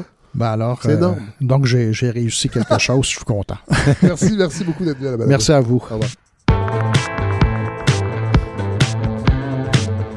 Alors, tel, que- tel que promis, il y a deux, trois semaines, vous étiez venu, Andréane Bissonnette, euh, pour nous parler de ce qui se passe aux États-Unis avec la course euh, au Parti démocrate. Et là, ça continue parce qu'hier, c'était le, le Super Tuesday, Exactement. qui n'est pas un bar des Laurentides, mais bien. euh, La, la grosse journée La grosse des primaires et des ouais. caucus. Et là, on- je sais que vous aimez beaucoup les analogies euh, sportives. Oui. Qu'est-ce qu'on pourrait dire?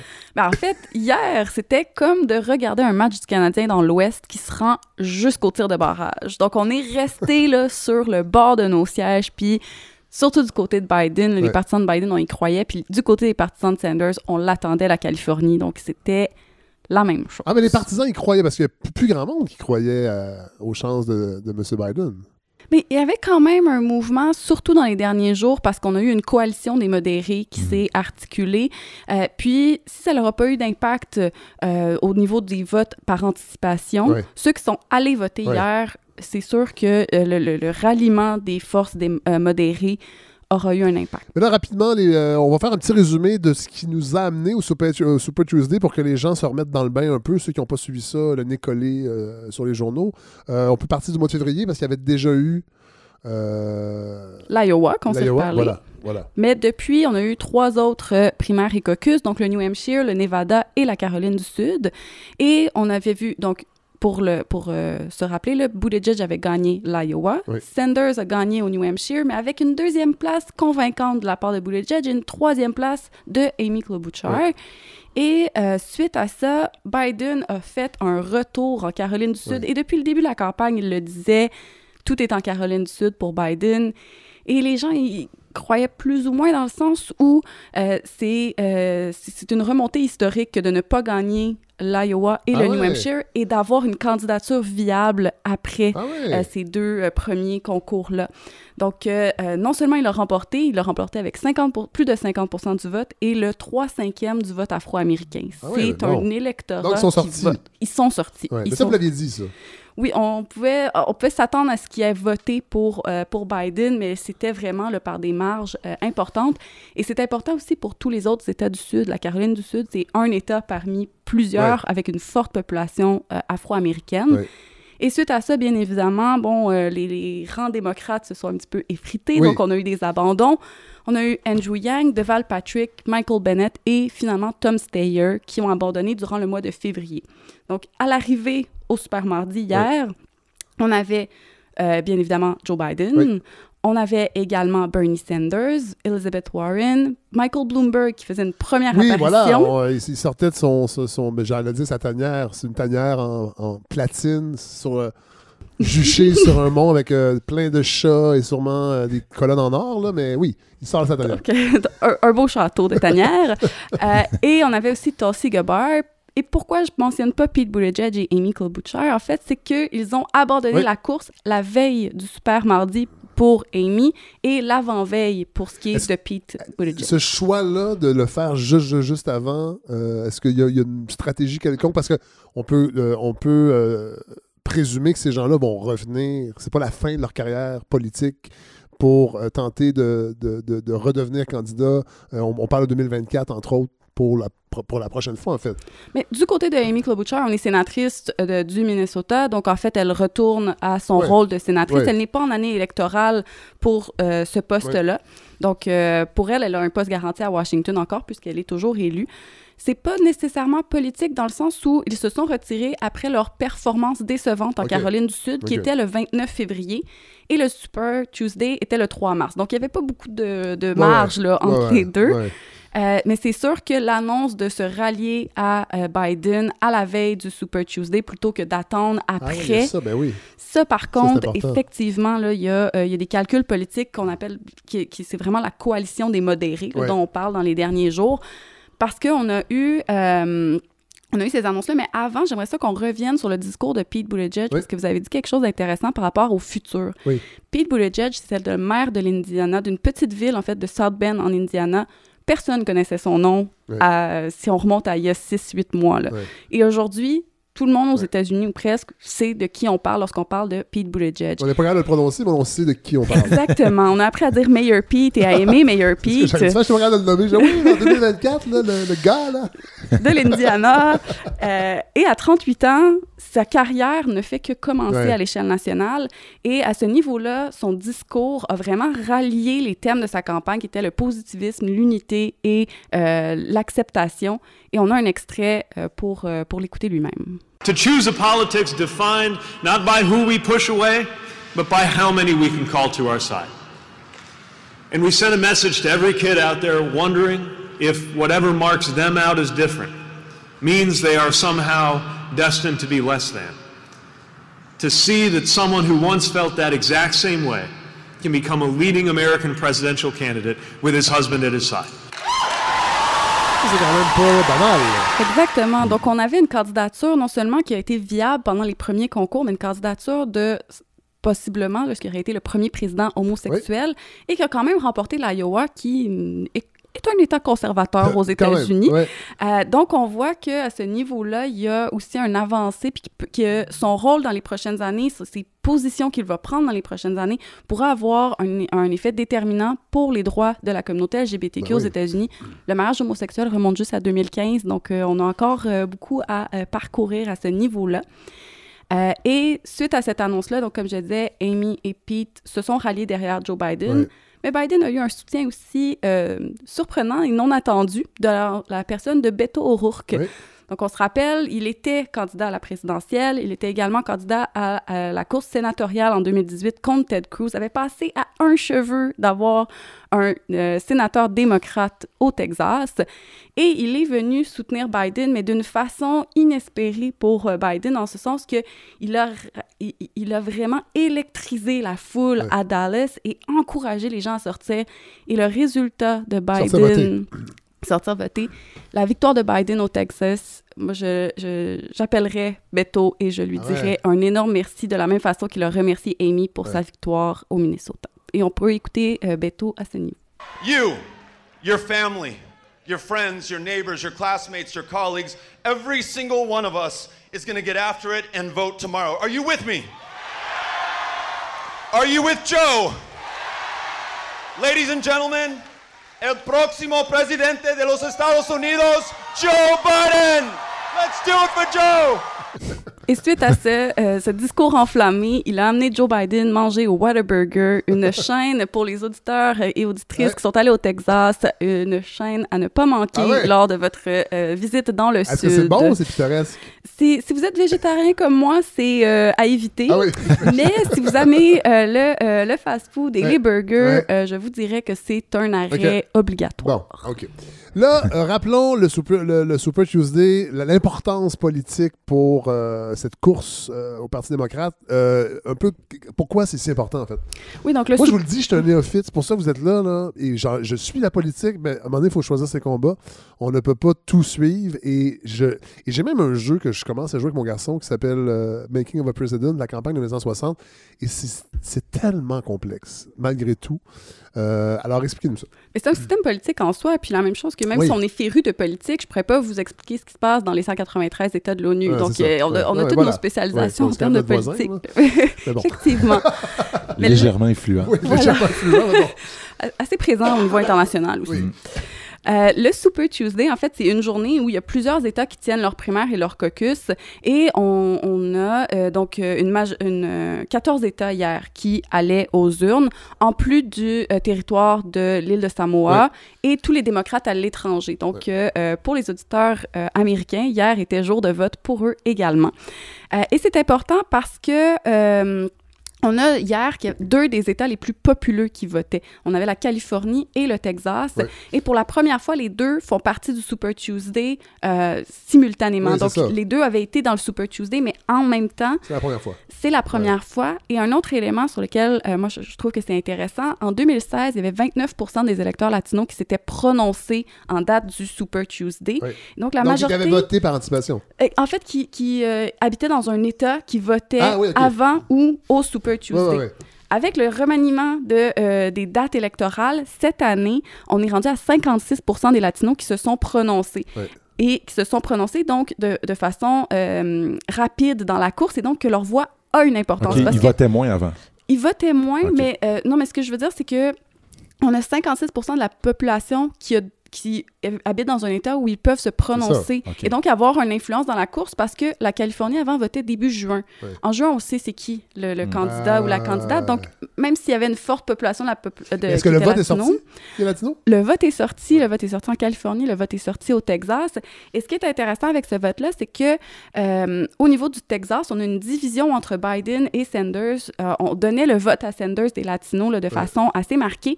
Et finalement, ce qu'on voit, c'est que Biden, euh, il y a des fracture au niveau de l'âge. Et Biden va aller chercher les latinos de 45 ans et plus. Oui. Et Sanders va aller chercher les latinos de 44 ans et moins. Donc, on a, c'est vraiment sur Ah, les ouais. lignes démographiques aussi du vote, comment ils se séparent entre les deux. Oui. Euh, ce qui est un avantage pour Biden au niveau du fait que les personnes plus âgées votent plus, Oui. les jeunes votent moins. Euh, donc, à ce niveau-là, c'était aussi une bonne nouvelle euh, de la part de, de Biden. Et donc, bon, je, je- je le dis depuis tout à l'heure, Biden a gagné le Texas. Oui. C'était l'élément qu'on surveillait hier. Euh, tout le monde le donnait à euh, Sanders. Ça a été une des courses les plus, euh, les plus longues. Donc, euh, à une heure du matin, on n'avait toujours pas de, de résultats. Il a fallu attendre. Et du côté de Sanders, on a gagné la Californie. Donc, au niveau des deux gros joueurs hier, on a eu une séparation entre les deux, euh, les deux meneurs. En fait, les ceux qui sont devenus les deux meneurs Ouais, de la course ouais. parce que Biden n'était pas un meneur au Du début tout. de la soirée. Euh, et il a vraiment fait une surperformance dans plusieurs États. Il a remporté 10 des 14 États qui étaient en jeu hier. Et Sanders en a remporté 4 Ouais. sur, euh, sur C'est 10. une, grande- c'est une déception là, pour Bernie Sanders. C'est euh, une déception dans le sens que, Biden est allé chercher des États que Sanders avait gagnés en 2016. Ah ouais, oh boy, Donc, euh, Ah ouais. à ce niveau-là, on a causé la surprise au Minnesota. Avec bien sûr l'appui de Amy Klobuchar, Ouais. la veille, ça a eu un impact. Elle est sénatrice donc du Minnesota. Mais on est allé chercher le Maine, Ouais. qui est frontalier avec le Vermont. Ouais. On est allé ch- chercher le Massachusetts, où Elizabeth Warren a fini troisième et Bernie Sanders a fini deuxième. Donc ça, c'est des gros, euh, des gros gains. Et un autre des éléments de la performance de Biden qui est non négligeable, c'est qu'on est allé chercher des États qui peuvent être de- des États pivots lors de la présidentielle. La Californie va voter démocrate, peu importe Ouais, qui est le candidat. ouais, ouais. Par contre, le Minnesota, la Virginie, la Caroline du Nord, ça, ce sont des États qui vont être à surveiller en novembre et où Biden a vraiment très bien performé hier. Alors que du côté de Sanders, on a eu une sous-performance dans les États donc remportés en 2016, mais on a remporté les États plus à l'ouest, donc le Colorado et l'Utah, qui peuvent également avoir une incidence là, euh, en... en, euh, Mathieu Bellil, Juste une question. mais comment vous expliquez ça en même temps? Parce que moi, j'ai suivi ça un peu, ça me passionne. Euh, Biden, euh, j'ai pas trouvé d'extrait, tu sais, jusqu'à peut-être avant hier, d'extrait où on l'entendait dire des choses inspirantes. Dans les débats, il était souvent maladroit, un peu absent. Euh, On il- a l'impression que c'est le candidat C'est quoi la- c'est quoi l'explication? rempart parce Ouais, qu'on a peur ça, de Bernie Sanders. Ben, en fait, c'est que euh, le- le- on appuie Joe Biden parce qu'on veut battre Trump. Et on a Mm. une coalition des modérés. Et en fait, il faut pas oublier non plus qu'on ne, on ne veut pas aller voter tout de suite sur une plateforme. On va aller chercher un candidat derrière lequel on va se rallier, qui va aller chercher des votes, qui va aller chercher les indépendants, qui va nous permettre de remporter contre Trump. Et lors de la convention au mois de juillet, on va adopter une plateforme sur laquelle on va se baser pour la reste- le reste des choses.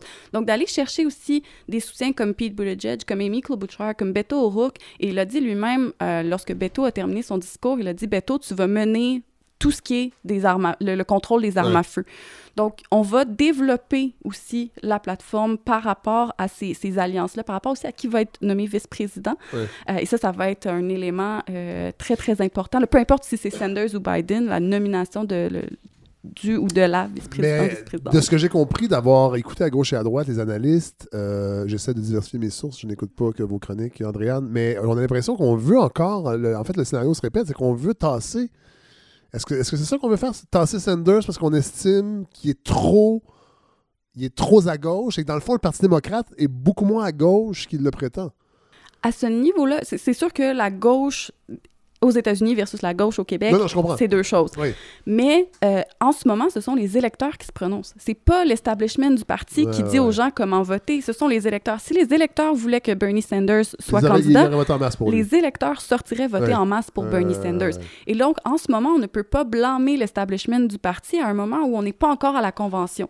Si on arrive à la convention, qu'on a une convention contestée, qu'on a un, un- un appui massif de l'establishment derrière Joe Biden, à ce moment-là, la critique par rapport à l'establishment Ouais, ouais. versus la volonté des gens se fait. Mais à ce moment-ci, on peut pas dire que la personne au Texas qui a voté pour Biden l'a fait parce que l'establishment Ouais. lui a dit. Le voté pour Biden parce que Elle le discours que modéré, ouais. Elle l'a quand même encouragé. Tu sais, quand on. Euh, O'Rourke, euh, euh, Klobuchar, euh, Buttigieg, ils sont considérés comme des modérés. euh, et, dans un sens qu'ils se rallient tous à Biden, ça envoie quand même un message fort aux électeurs. On leur dit pas pour qui voter, mais on les encourage fortement à aller de ce côté-là, non? Oui, et, mais du côté de, euh, de Buttigieg, on fait pas partie de l'establishment du parti.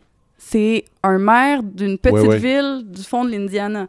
Donc, à ce niveau-là, ce n'est pas il comme était si... quand même soutenu par des... euh, Il était soutenu par le parti Ouais. parce qu'il y avait une position qui était un peu plus modérée, Mhm. mais ce n'est pas euh, Hillary Clinton qui est sortie, non, ce n'est pas Barack Obama qui est sorti, c'est pas... euh. On n'a pas l'establishment qui est sorti et qui a dit aux gens de voter pour Biden. ouais, ouais. Et donc, on a ce, ce ralliement. Puis aussi, la question de l'assurance santé est un enjeu qui est central en ce moment. Et ce n'est pas tous les démocrates qui appuient l'idée d'un Medicare for All et qu'il y en a qui veulent garder leur assureur privé. Et sur ça, d'avoir une candidature de quelqu'un qui dit Vous voulez garder votre assurance privée, vous allez pouvoir la garder. Vous voulez une option publique, on va travailler pour une option publique.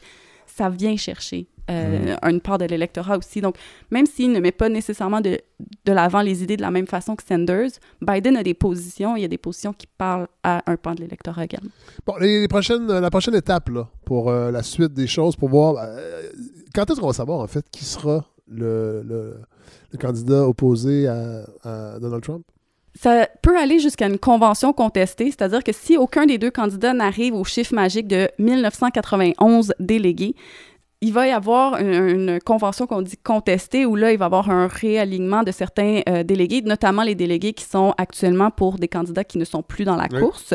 Mais euh, donc, les, les prochaines dates qu'on surveille, c'est surtout le 10 mars et le 17 mars, Oui. donc les deux prochains mardis, Oui. parce qu'on a des États comme Washington, le Michigan, l'Ohio, la Floride et l'Arizona qui vont voter. Donc, des, des États qui vont pouvoir aussi nous donner un petit peu plus le pouls sur les électeurs indépendants, puis sur les démocrates modérés et les démocrates libéraux aussi. Et de voir l'électorat latino, en Floride, ça va être intéressant. Sanders a froissé les Cubains de par ses commentaires sur euh, Castro dans les dernières semaines. Et donc, il y a plusieurs éléments qui vont être à surveiller à ce niveau-là. Mais c'est sûr qu'on a actuellement donc Michael Bloomberg qui a, euh, qui a abandonné Oui. aujourd'hui et qui s'est également rangé derrière euh, lui, et ses, Biden. lui et ses milliards. Lui et ses milliards. ça, et ça peut quand même avoir un impact euh, énorme. là, la- ça la- peut avoir un impact au-delà du financier parce que lui avait dit à son équipe de campagne, vous êtes payé jusqu'en novembre. Donc, en fait, il a non seulement de l'argent, mais il a également des gens sur le payroll. sur le terrain qui peuvent aller mobiliser et faire sortir le vote pour Ouais, Biden. ouais, ouais. Et à suivre également Elizabeth Warren qui a dit qu'elle allait réévaluer sa campagne euh, demain. Donc, euh, on est une journée trop tôt pour faire une annonce Ouais. à ce niveau-là. Mais pour vous donner un petit indice, hier, Bloomberg avait dit qu'il allait réévaluer sa campagne aujourd'hui et sa réévaluation a terminé Ouais. par un abandon. Ouais. Donc, du côté de Warren, avoir perdu son propriétaire et être troisième, c'est euh, c'est beaucoup de réflexions à venir. Si jamais il y a du nouveau, en attendant que la, la publication de la balado qui sera samedi, on, on fera une petite, petite mention sur les médias sociaux. Puis nous, on va se revoir peut-être dans trois semaines, trois semaines, un mois peut-être? Oui, absolument. Donc, euh, euh, début avril, on ouais. devrait avoir eu là, les, les gros jeux, les gros jeux là, du euh, mois de mars. Ouais. Puis, euh, à ce moment-là, le, le prochain gros qui va rester en avril, ça va être vraiment New York, qui est le deuxième. État le Ben plus, oui. le plus important. Donc, puis aussi au-delà du nombre d'États, je pense que ce qu'il faut souligner, c'est vraiment de regarder le nombre de délégués. Parce que ce n'est pas parce que Sanders a remporté la Californie qu'il remporte tous les délégués de la Californie. C'est proportionnel aussi au, euh, au pourcentage euh, de vote. Oui. Et euh, donc, il faut regarder le nombre de délégués. Ce n'est pas encore officiellement sorti à 100 Donc, à suivre dans les prochains jours. Ben, merci beaucoup, Andréane Bissonnette. Merci. Vous m'aidez à comprendre un peu mieux ce, ce, ce système qui est très fascinant, mais qui est complexe. Pour, euh, pour moi, en tout cas. Là. Je pense pas être le seul, mais Non, merci beaucoup. complexe. Et on en est qu'au primaire. Oui, voilà. Alors, Mathieu Bellil, de retour à vous. Euh, Bon, tantôt, on vous a entendu un peu euh, de façon très euh, pertinente avec euh, Jacques Beauchemin, mais on va, on va poursuivre un peu dans cette Oui. réflexion-là Oui, c'était euh, pas. pour euh, votre troisième chronique. C'était pas du tout prévu comme ça, Non. Ben mais c'est un addon assez extra- extraordinaire parce que je viens vous parler du nous. Oui. Et c'est un peu ça que Jacques Beauchemin a fait. Oui. Je viens vous donner des nouvelles de nous. Hein, c'est le titre euh, de ma chronique euh, qui va enfin prendre tout son sens, n'est-ce pas? Euh, D'entrée de jeu, je vous dirais que l'usage de ce pronom ne va pas de soi. hein. Il y a peut-être euh, des auditeurs qui sont déjà un peu méfiants. C'est qui ce gars-là qui vient parler du nous? Hein? Les Québécois- Rappelons que vous êtes professeur au Collège Jean Brébeuf. Oui, en plus, c'est qui, qui- ce qui ne peut faire qu'aggraver mon Oui, cas. hein. Euh, j'ai ma soutane là, dans, dans- dans- dans le vestiaire. Alors, euh, les Québécois sont pas tellement à l'aise avec ce mot-là. C'est très rare qu'on dit nous. D'ailleurs, vous remarquerez que dans la conversation courante, on dit jamais nous. Ouais. On dit jamais ça, nous. Euh, Il y a sûrement un principe d'économie. Le on est nettement plus efficace. hein. On va, c'est plus rapide que nous allons. hein. Ouais, ouais. Euh, mais je pense pas que c'est juste une question d'économie. C'est-à-dire que, bon, je, pas de problème. Tu, on en met partout. Tu veux-tu, tu m'aimes-tu? Bon, il, elle, des fois c'est du a. Euh, il, I, a, OK? Affadur. Euh, mais le nous, pas vraiment. On dirait que le nous nous rend maladroit, qu'on ne sait pas trop quoi faire avec ce mot. D'ailleurs, les rares fois où on va entendre le nous dans la conversation courante, c'est dans la locution nous autres. Intéressant. Et nous autres, c'est très particulier comme formule parce que ça a l'étrange qualité de créer de la distance plutôt que du rapprochement. Nous autres, ça veut dire nous, mais un nous autre. C'est-à-dire autre par opposition à un vous. Et d'ailleurs, quand on dit nous autres, en général, on va dire vous autres. Donc, comme on n'est pas dans le rassemblement. là. Eux autres. Oui, eux autres. On n'est pas dans le rassemblement, on est dans un nous qui divise, un nous qui euh, ne veut pas unir. Bon, vous avez peut-être, vous avez suivi comme moi les dernières élections Ah oui. où on a vu le Bloc québécois hein, qui avait choisi de manière tout à fait prétentieuse d'inclure dans son slogan, hein, son slogan c'était « Le Québec, c'est nous ». Monsieur euh, Vie ordinaire, euh, il s'appelle Mario Dumont. Oui, mon Dieu. Mario Dumont n'avait pas aimé ça. hein, Le seul sur- homme qui est embaumé vivant. alors, sur SCN, euh, oui, il s'était fendu d'un éditorial. Euh, alors, je le cite, hein, Voyons, ça fait prétentieux. J'ai pas aimé ça du tout. Voyons, le Québec, c'est tout le monde. Bon, j'ai plus l'air de parler comme Lucien Bouchard. Faudrait que je me. Ah, Alors, allez travailler, là. Ouais, c'est ça, en fait. Vous autres. Alors là, il était pas. Alors, Dumont était pas content. Euh, il était nettement pas content. Ouais. Et au fond, il était pas content parce que Dumont, il faut lui donner une chose, c'est quelqu'un qui a une sorte. qui a quand même un instinct politique. Oui. C'est-à-dire qu'il y a quelque chose en lui qui parle et qui est le Québec. Oui. euh, tu sais, profond. Il y a Oui. quelque chose. Et, Le et- Québec ordinaire. Ouais, ben c'est ça. Euh, euh, et, c'est peut-être pas pour rien que euh, Pierre Vadmoncoeur disait qu'on était le peuple le plus modeste de la Terre. Euh, une formule qu'il utilisait pas pour On rendre parle- hommage on parle au Québec. beaucoup de Pierre Vadeboncoeur, Ouais, Pierre- de plus en plus dans Ouais. cette euh, balado. Ben oui, ben J'aime ça. Ben, c'était quelqu'un d'important. Oui, Puis oui. honnêtement, je pense que c'est. C'est pas toujours facile d'accès ce qu'il a écrit, Ouais. mais il y a quelques livres qu'il faut lire. Ouais. Euh, en tout cas, euh, euh, l'héritier spirituel de Mario Dumont, qui est en fait plus âgé que lui, mais qui est un peu la synthèse de ce que Dumont aurait voulu faire. Je parle de François Legault. Ouais. François Legault a eu l'instinct de ne pas utiliser le nous dans, quand il a voulu défendre sa loi sur la laïcité. Euh, vous vous rappelez hein, la fameux, le fameux projet de loi 21? Ouais. Euh, il a fait un genre de, de capsule de deux minutes là, qui a été publié par Radio-Canada sur YouTube, on peut retrouver facilement, où il explique en deux minutes pourquoi il a fait ce projet-là. Et ce qui est très frappant, c'est que pendant ces deux minutes-là, il n'emploie pas le nous une seule fois, c'est on. On. Alors, je ne sais pas si on, on a la, Larry. Nous l'avons. Parce qu'au Québec, c'est comme ça qu'on vit. Bon, c'est comme ça qu'on vit. hein. Alors, dans son, son allocution de deux minutes, il n'emploie pas le nous une seule fois, le premier ministre Legault. Alors, il va dire c'est ça qu'on fait, on va trop loin, on va pas assez loin, ça fait longtemps qu'on a décidé. Ouais. Et le on, on dit que ça exclut la personne qui parle. hein. Euh, C'est Ouais. une phrase qu'on entend souvent. Euh, C'est pas tout à fait vrai. La vérité, c'est que il n'exclut pas la personne qui parle, mais il ne l'inclut pas trop non plus. Ouais. C'est-à-dire, c'est un pronom général où on peut se reconnaître ou pas. hein. C'est parce qu'il est indéfini, il est neutre. hein. Alors, puis nous, on aime ça, l'indéfinition et la neutralité. hein. Ça fait partie du, du- de l'ADN québécois. Au fond, le on permet seulement de pas trop décider, de garder le flou, un flou artistique. Et en plus, le on a l'avantage de sonner presque comme un nom. hein. Et Dieu sait qu'au Québec, on aime ça. On aime dire ça, le non. nom. Ah, le nom, là. On puis non, c'est parfait. J'ai là. D'ailleurs, j'ai pensé à ça hier, j'étais dans ma douche, je me disais, c'est intéressant. Le, le nous en anglais, c'est oui. Ah, mon Dieu, Hein? ben oui. Oui. Wow. On aurait peut-être dire oui. Ben oui. En tout cas, bon, c'est pas sûr que C'est ça qu'on Beau- veut avec les cégeps bilingues. ben, là. c'est- Plus ben de oui. Colin. Je suis pas sûr que M. Beauchemin serait, serait d'accord.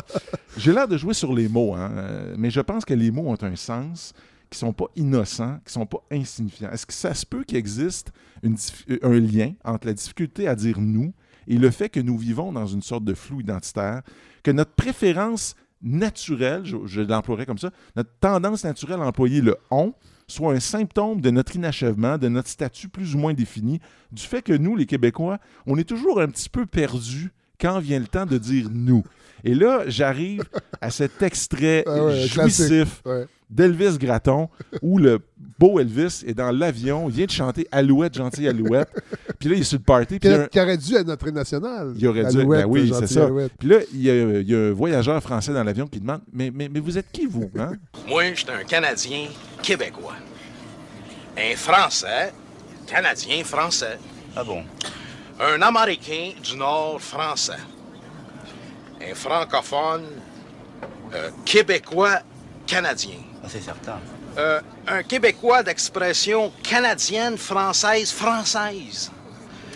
Euh, on est des Canadiens Ah oui, je vois. américains, francophones d'Amérique du Nord. Oui, oui, des franco-québécois On est, on est des Franco-Canadiens du Québec. Ça. Des Québécois canadiens. Les deux. C'est ça. Alors, ce qui est vraiment très drôle dans, l'extrait, c'est que plus l'extrait avance, plus on voit le visage de Bob Gratton se décomposer. Il était à party, et là, de plus ça avance, plus c'est difficile. Puis le pauvre touriste qui dit Je vois, qui enlève ses lunettes, qui voit absolument rien, plus il tente de dire qui il est, plus il s'enfonce. C'est c'est un exemple parfait du flou identitaire. hein. Souvent, c'est. Vous connaissez peut-être cette vieille blague juive, euh, Fred, à propos Oh, de attention, l'identité. attention! Alors, les Juifs en connaissent un bout hein, sur la question identitaire. Oui. Qu'est-ce qu'être juif? hein? C'est une blague. La réponse, c'est se demander qu'est-ce qu'être juif? Et j'aurais envie de, de dire qu'on pourrait, avec l'extrait de Elvis Gratton, se dire qu'est-ce qu'être québécois? Réponse, c'est se demander qu'est-ce qu'être québécois. Et c'est tout à fait dans la thématique d'aujourd'hui. Oui. Je connais pas beaucoup de peuples en passant qui aient changé aussi souvent de nom que les Québécois. À ma connaissance, les Écossais sont, sont toujours désignés comme des Scots ou des Scottish, ou Ouais. des- les Irlandais comme des Irish, les Catalans comme des Catalans. On a beau mettre un autre nom par-dessus, sujet de Sa Majesté d'Angleterre ou d'Espagne, ça n'a jamais changé la manière dont ces petits peuples se nomment. Ici, au Québec, grosso modo, depuis trois siècles et demi, on a changé quatre fois de nom. OK? Et là, on sent que peut-être on s'en va vers une cinquième Ouais. appellation, parce que de plus en plus, on entend dans le discours, bon, il y a eu une, une tentation de venir aux Canadiens français, Ouais. mais il y a aussi quelque chose qu'on entend de plus en plus, c'est Québécois francophone, Ouais. ce qui est une, une, une réactualisation du Canadien français, Ah, c'est-à-dire une manière de désigner les Québécois par leur appartenance linguistique et donc culturelle, etc. On sait qu'on s'est appelé des Français hein, quand euh, on est arrivé, mais très tôt, euh, à partir du 18e siècle, les premiers voyageurs qui arrivent ici, euh, ou par- pas les premiers, mais les voyageurs qui arrivent euh, de France notamment, commencent à se rendre compte que les gens qui habitent en Nouvelle-France sont pas des Français. Ouais. Ils les identifient comme des Canadiens. OK? Euh, et Canadien, ça veut dire un Français né au Canada. Je cite le père Charlevoix. Vous me permettez? Ben oui. En 1744, qui rencontre de sa rencontre avec les Canadiens. Je ne sais si je dois mettre parmi les défauts de nos Canadiens la bonne opinion qu'ils ont d'eux-mêmes. Notez hein, la bonne opinion qu'ils ont d'eux-mêmes. Il est certain qu'elle leur inspire une confiance qui leur fait entreprendre et exécuter ce qui paraîtrait pas possible à d'autres.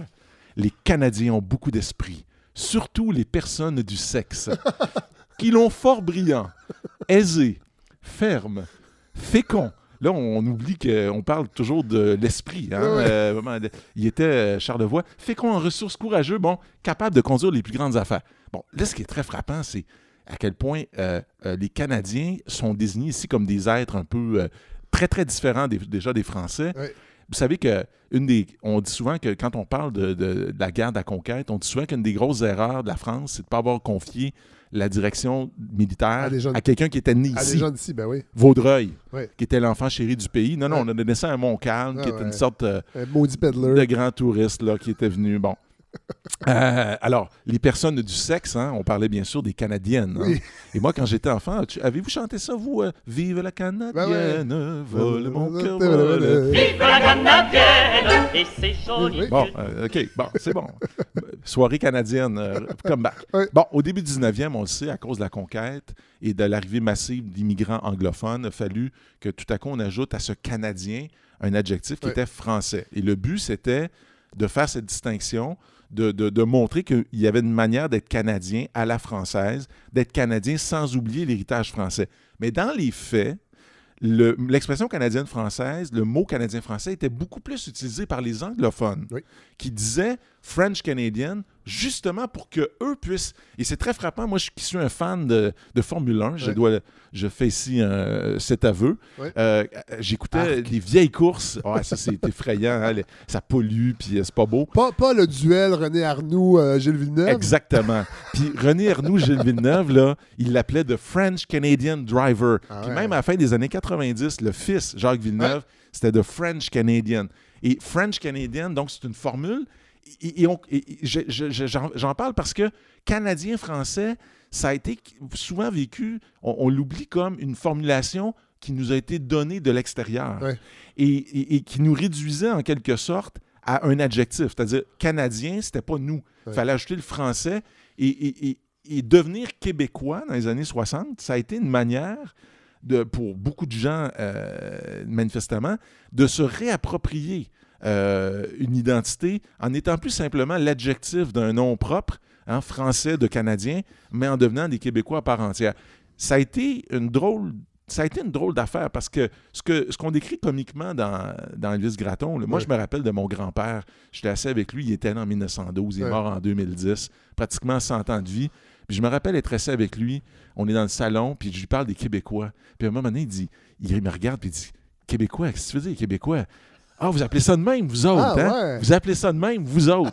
lui, il avait son drapeau du Canada dans le salon, puis il était très fier, mais Ah, c'était un fier Canadien au sens où, par exemple, on a formé une équipe de hockey au euh, à. Montréal qui s'appelait les Canadiens Oui. de Montréal. Les Canadiens. Ben oui, Oui. mais c'est parce qu'on oublie à un moment donné que les Canadiens de Montréal, si on, mettons qu'on transposait ça en 2020, ça serait les Québécois de Montréal. C'est-à-dire, Ouais. Si l'équipe était créée aujourd'hui. c'est ça, c'est écrit Ou aujourd'hui. mettons parce les que- années 50, dans un contexte où l'anglais est plus euh, Ouais. omniprésent. mais c'est vraiment l'idée que c'était pour imp- marquer cette Ouais. distinction. C'est difficile à croire maintenant quand on vend de la Molson canadienne euh, Ouais. dans le Centre Bell. hein, on, on se gêne plus maintenant. Ah, mais vous appelez ça de même, vous autres. Ça, ça m'avait beaucoup marqué. Euh, et et l'idée donc du Québec, la, la notion de québécois, c'était peut-être une manière de, de tenter, dans le fond, de, de se réapproprier une identité, d'essayer de trouver une formule qui inclut tous les Québécois Sur le territoire sur le territoire, donc du Québec. qui permet d'inclure des anglophones, Oui. des Italiens, des Maghrébins, etc. Bon, est-ce que ça a fonctionné? La question euh, est là, euh, est, est là, puis il va falloir... euh, il faut- on sent bien que quand on est une minorité, le défi de l'intégration est beaucoup plus grand que quand on forme une majorité, mais enfin, C'est drôle, Mathieu. euh, je ne sais pas si vous savez, dans la culture québécoise, moi, c'est ce qu'on m'a dit. Le, Ouais. le- le premier artiste qui a utilisé le terme québécois, parce que c'est flou, Ouais. le moment exact. Ouais. On sait que ça, ça vient avec le mouvement nationaliste. Moi, j'ai, on, on m'a dit que c'était Félix Leclerc, ah oui, dans une chanson qui s'appelle Le Québécois, OK. qu'on va écouter. Euh, une chanson des années 50 où il parle d'un homme qui se suicide. Très drôle aussi. euh, ben, trop drôle La- et pas drôle La en même temps. tranquille. Oui, mais avec plein de références musicales de Russie, de blues. Alors, euh, je, je pense qu'on va terminer euh, votre chronique avec cette chanson-là, Le Québécois de Félix Leclerc, et que je, je m'excuse pour les parents qui seraient heurtés par une chanson de Félix Leclerc. C'était un Québécois, narquois comme tout Québécois, qu'on trouva pendu l'autre fois sous la gargouille d'un toit. Il était amoureux, ça rend un homme bien malheureux. Écoutez son histoire un peu, après vous rirez mieux. La fille lui avait dit, puisque tu m'aimes, fais-moi une chanson simple et jolie. Le gars, à sa table toute la nuit, trouva ce que je joue à l'instant même. C'était bien, mais il mit des Prouchkinov, des icônes de la vodka, des troïkas. Et hop et galop dans les neiges de Sibérie, Péter pour la Hongrie. Il y avait la Mitrachka, Alexei Prokopiev, Molotov et Natacha. La fille écouta ce méli-mélo et dit c'est loin c'est trop. Le pauvre Québécois, pas même remis de son émoi, se replongea dans les bémols en arrachant son col. Il était amoureux, ça un homme bien courageux. Il pense à trouver beaucoup mieux avec cet air en bleu. Blues, Tennessee, Brooklyn, California. Blues, apple pie. Alléluia, Coca-Cola. La belle bien-aimée, en entendant ces bouts-là, fut si grandement affolée qu'au couvent elle entra. Le pauvre Québécois découragé, saigné à froid, gagna son toit par le châssis et s'y pendit. Par les matins d'été, quand les oiseaux vont promener, derrière la grille du couvent, monte ce chant troublant. C'était un Québécois qui voulait me célébrer. Hélas, il avait oublié de me regarder. Restine pace.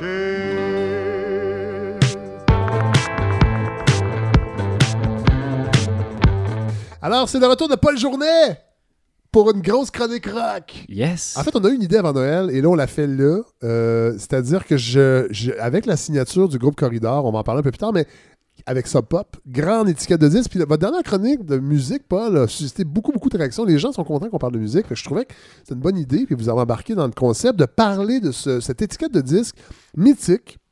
Euh, moi qui m'a marqué dans mes années euh, cégep, euh, parce que j'ai embarqué dans le grunge d'une façon assez intense, aidé par toutes sortes de substances.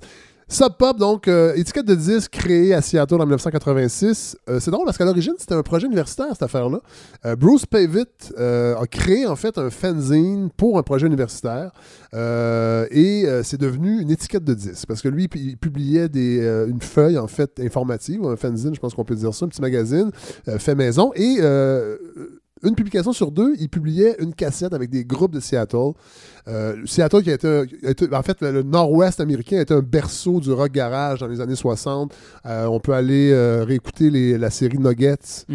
de Lenny Kay, qui avait ramassé des, des 45 tours obscurs, obscurs des années 60-70. Et il y a vraiment- il y a- ce son-là était déjà là. Et dans les années 80, il y a beaucoup de groupes à Seattle.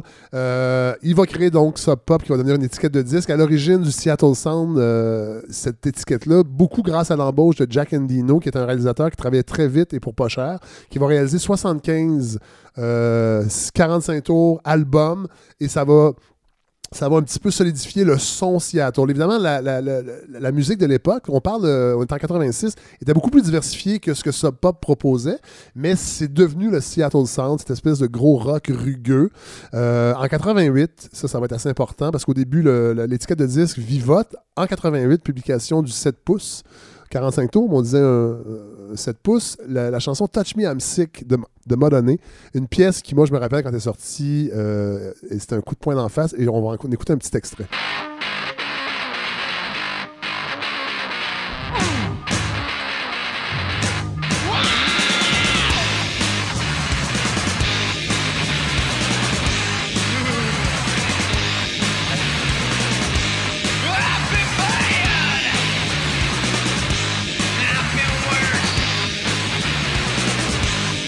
Alors ça, c'est le 45 tours qui va mettre le label sur la map vraiment, qui va faire parler ça. on est à l'époque du début du sida. Alors Touch Me I'm Sick, c'était quand même... euh, Un statement. lien audacieux. C'était un lien audacieux. Évidemment, Nirvana va arriver quelques temps après ça. Et là, on sait que la suite, bon, euh, ça va achever de mythifier euh, l'étiquette de disque. En 95, Sub Pop va être vendu, euh, 40%, 49% des parts vont être vendus à Warner Brothers. Et là, on va diversifier le son. On va inclure des groupes comme The Shins, Fleet Foxes avec les années Postal Service. Deux choses euh, intéressantes avant de vous passer le micro, euh, Paul Journet. Ils vont réussir quelque chose. En fait, ils vont mythifier le son de Seattle grâce à un photographe qui s'appelle Charles euh, Patterson, qui lui va être le photographe attitré de Sub Pop, qui va aller dans les petits bars de Seattle, photographier les groupes qui sont sur l'étiquette, mais dans des angles où on ne sait pas trop s'ils jouent devant 3000 personnes ou devant 10 personnes, des positions, on se rappelle entre autres la photo de Kurt Cobain complètement à l'envers. Ça, c'est Charles Patterson, et ça, ça va beaucoup participer à vraiment à créer un mythe autour de l'étiquette euh, Sub Pop et de- du, du Seattle Sound. Et l'autre affaire, c'est qu'il a créé aussi le Sub Pop Single Club, qui était vraiment extraordinaire. C'est que vous vous abonniez, euh, vous payez un frais annuel et vous receviez par la poste un vinyle 45 tours par mois d'un nouveau groupe qui sortait sur Sub Pop. Et ça aussi, ça va être extrêmement populaire et ça va, euh, ça va participer aussi à l'engouement qu'il y avait autour de, de- de- de cette étiquette-là. Et aussi leur fameuse lettre euh, qu'ils envoyaient au groupe qui n'allait pas être recruté, puis ils disaient Dear loser, euh, ils disaient cher perdant, voici pourquoi nous ne nous prendrons pas dans notre étiquette. Et là, pourquoi on parle de ça? C'est qu'il y a un groupe québécois qui a signé avec Sub Pop euh, cet automne, le groupe Corridor. Oui, c'est le deuxième groupe québécois à avoir signé avec Ça, Pop. Il y avait Wolf Parade, Ah, mais c'est le premier groupe québécois Ah, qui chante en français. en fait, c'est de toute l'histoire de Sub Pop, c'est le premier groupe qui chante en français Oui. qui est signé. Euh, Parce qu'il y avait les Tugs qui étaient sur euh, Sub Pop, c'est un groupe français, mais ils chantent en anglais, eux. Oui, exact. Ouais. Euh, ils ont signé début mars, donc euh, l'année dernière. Oui. Euh, puis, euh, ils ont décidé de faire un album vraiment rapidement. Ils, sont, lan- ils sont lancés dans un blitz créatif. là. Ils sont rentrés en studio en mars, puis à la mi-avril, l'album était déjà terminé. Bon, je pense qu'il y avait déjà quelques maquettes, Oui, là, mais euh, quand même, c'est leur troisième album. Ils l'ont fait dans une certaine urgence. Euh, puis, euh, je pense qu'ils ont raison d'en être fiers. On va pouvoir écouter, je crois, Pau comme extrait. C'est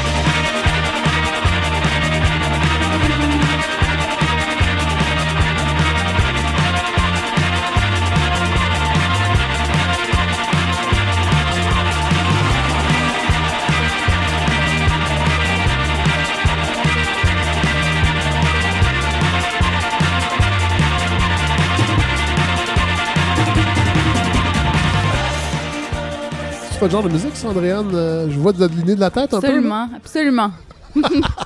Bon, là, euh, on- moi, je trouve intéressant qu'on qu'on- qu'on reparle de Sub Pop aujourd'hui parce que là, il y a vraiment une grande diversité de groupes, de sons, mais du. Encore une fois, on a l'impression que le rock est mort, mais c'est absolument faux. Le rock est peut-être jamais été aussi diversifié et vivant que jamais. Oui, il y a juste des gens fermés d'esprit dont l'âme est morte, Oui. mais le rock, lui, se porte euh, très bien. Oui. Euh, mais je veux ben, faire une petite visite guidée Oui. de Sub Pop. Puis Je trouve qu'en même temps, c'est un prétexte pour euh, parler de plusieurs groupes de musique. Ben oui. Puis je vais peut-être contredire un peu ce que tu disais tantôt sur le son Seattle. En fait, c'est vrai que Sub Pop euh, a participé à ça. Ils ont voulu identifier euh, un son, le son de Seattle, le grunge. Mais dès les débuts, euh, je vais commencer par euh, parler de Dead Moon, qui est une musique qui propose quelque chose que le grunge a toujours regardé de haut, Oui. c'est-à-dire le plaisir. C'était pas des gens qui, contrairement à, à tous les musiciens grunge, ils n'étaient pas en colère Ouais. contre leurs parents d'avoir été mis au monde. Leurs, parents, di- leurs parents divorcés. oui, exactement. hein.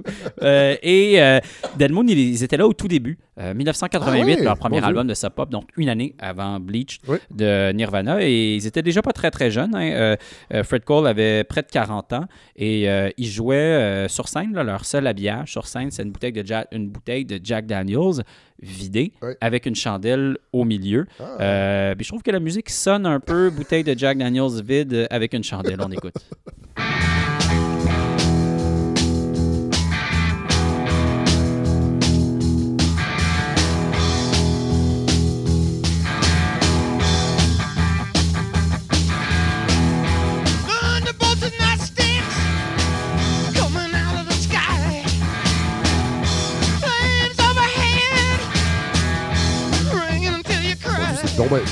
c'est donc bien bon, ça.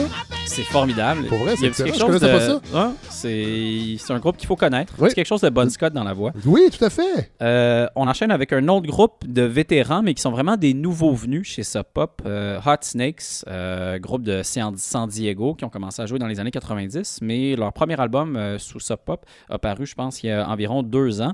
Et je vais faire du très mauvais journalisme musical. En fait, je vais m'intéresser au nom du groupe. Qu'est-ce que ça veut dire? Parce que euh, je l'ai googlé, à défaut euh, d'avoir pu obtenir une interview. Et euh, quelle ne fut pas ma surprise de réaliser que Hot Snake, ça peut vouloir dire, selon le dictionnaire urbain, une selle. Et je ne parle pas de vélo. Non. Parlons musique. Des fesses. Oui, tout à fait. Mais la, la musique, la voix, c'est pas une voix qui essaie d'être accrocheuse ou gentille, mais elle sied bien Oui. aux guitares, qui ont un son vraiment, vraiment particulier. Je ne saurais comment le décrire, mais ça donne bien. Vous, vous allez pouvoir l'écouter. En fait, on va écouter la chanson la plus écoutable de l'album parce que j'avais eu quand même quelques euh, plaintes que euh, c'est trop fort, ma dernière chronique. Donc, je vais essayer d'y aller dans. Qui vous a dit ça? Euh, une madame fort vous gentille. à- non, à Oui Québec, à notre événement qu'on a fait à Oui Ah Québec. oui, Dieu, oui. Je la, je la salue. Euh, une des nombreuses personnes sympathiques qu'on a rencontrées. Ah oui, vraiment.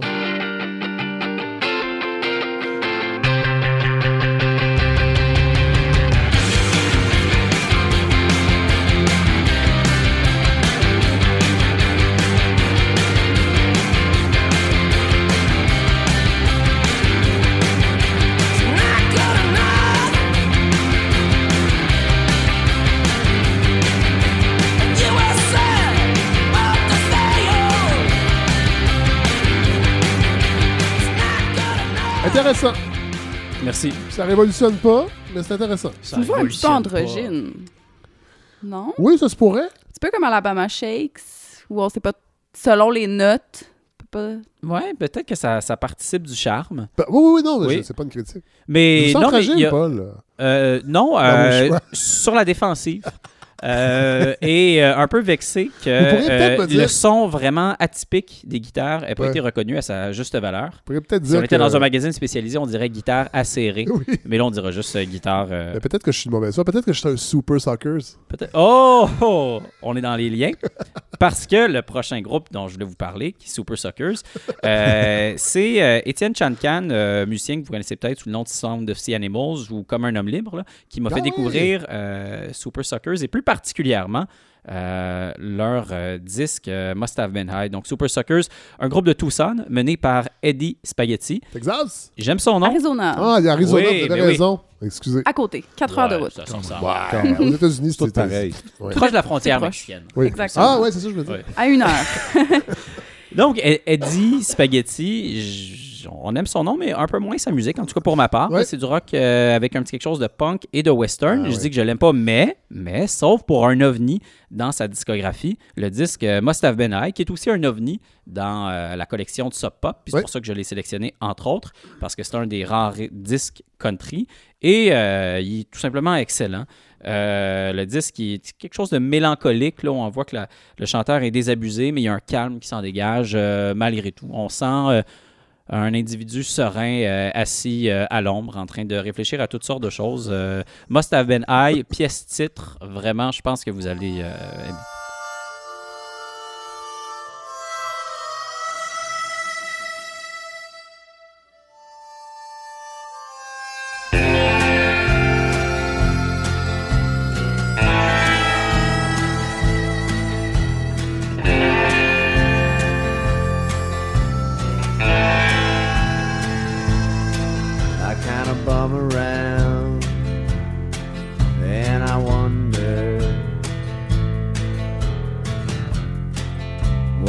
Feeling like and what I do.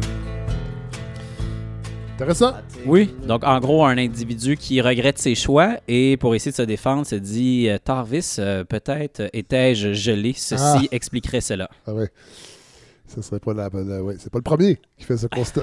non, espérons euh, le dernier. Oui. Du moins, On c'est se la croise. position de jeunesse euh, sans drogue. On se croise les doigts.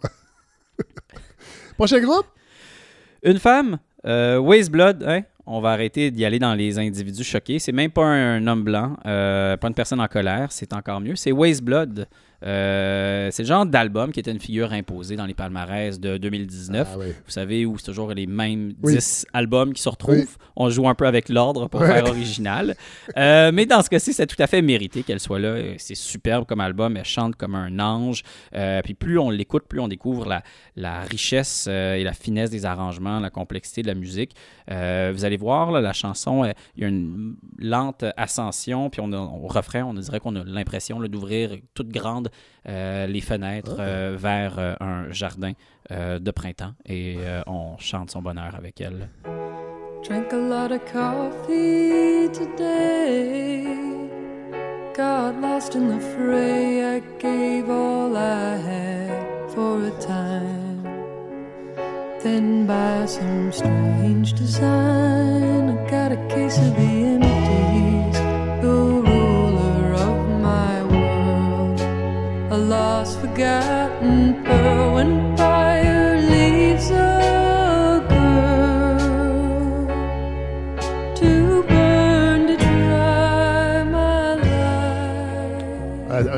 Plutôt intemporel comme, euh, comme facture sonore? Comme toutes les bonnes musiques. Oui, euh, tout ouais, à fait. intemporelles. Tout à fait. penser à Johnny Mitchell un petit peu, hein, non? Il y a pas un petit quelque Ouais, chose. un petit euh, côté, oui, tout à fait. Ouais. Tout à fait. Ouais. Mais euh, avec euh, plus de musiciens dans son groupe ou euh, Oui. en multi-instrumentiste. ouais. Voilà. Euh, Sub Pop, c'est aussi du hip-hop.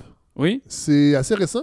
C'est au début des années 2000, je crois, qu'ils ont signé, entre autres, un excellent groupe qui s'appelle Shabazz Palaces. Oui, euh, et euh, on peut se demander qu'est-ce que le hip-hop fait euh, sur Sub Pop? Ben, pourquoi pas? Les... Vendre des copies? Oui, mais il y a plus que ça. Les Oui. genres se, se décloisonnent. La musique rock, ça peut être particulièrement sectaire. Je me souviens d'avoir été au Vans Warped Tour quand j'étais adolescent et Ice-T s'était fait huer. Ah, franchement. Euh, en complément d'info, c'était Ouais, ouais. proche de l'hippodrome. Euh, je le recommande pas. Non. Euh, Cela et- dit, Shabazz Palacios, c'est pas non plus du hip-hop. euh, Non, c'est c'est du hip-hop. euh, ben, J'allais dire, puis tu as d'autres étiquettes de disques, par exemple, Warp Records Oui. ont accueilli Danny Brown. Mhm. Et en effet, Shabazz Palacis, il y a quelque chose de très, je sais pas si on peut dire avant-gardiste, ou à tout le moins aventurier. Puis ils viennent de Seattle, donc ça, ça Oui. n'a pas nuit à, à ce qu'il soit signé chez Sub Pop.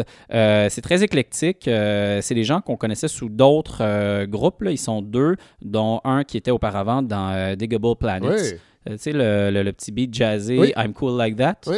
que je pourrais chanter. Eux, eux, c'est eu du rythme.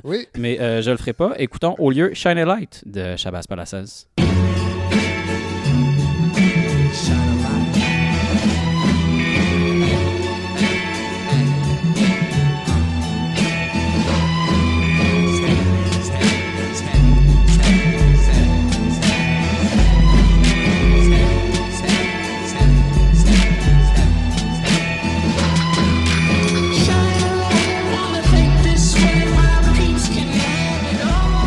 Sûrement la chanson la plus commerciale de Shabazz euh, Palacios, parce qu'habituellement, c'est assez expérimental, en fait. euh, électro, hip-hop, euh, en tout cas, de- de- de- des albums que je connais. Ouais, c'est vrai, mais j'étais pas là pour impressionner Ah, personne. ben J'avais le goût d'être rassembleur. Ouais. Et festif. un des deux membres de Shabazz Palacios est rendu directeur artistique de Sub Pop.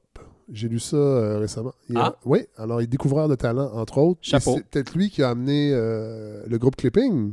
Oui, que, Euh, chez Sub que Pop, que Fred- moi j'ai Fred découvert. Savard m'a m'a fait découvrir ça, oui. C'est mes amis à l'oblique qui m'ont fait découvrir Clipping. Moi, je suis pas le plus grand fan de hip-hop, mais le côté expérimental, souvent, j'aime ça, ça, ça m'intéresse plus. Le côté formel, euh, expé- expérimenter sur le côté formel. Et Clipping fait ça.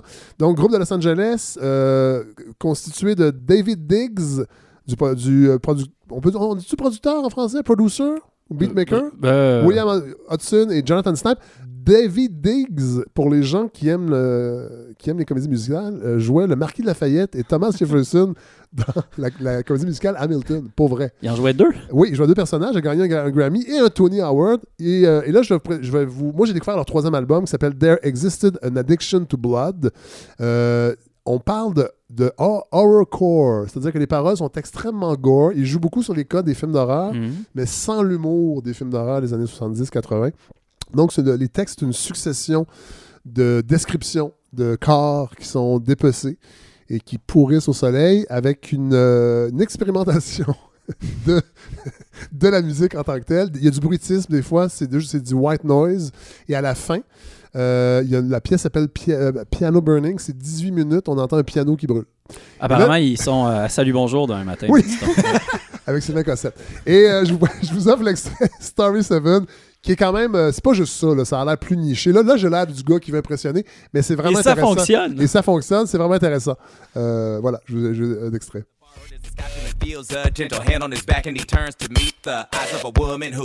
And tells him her name is Cynthia. Cross-legged at the bar now, holding up a drink.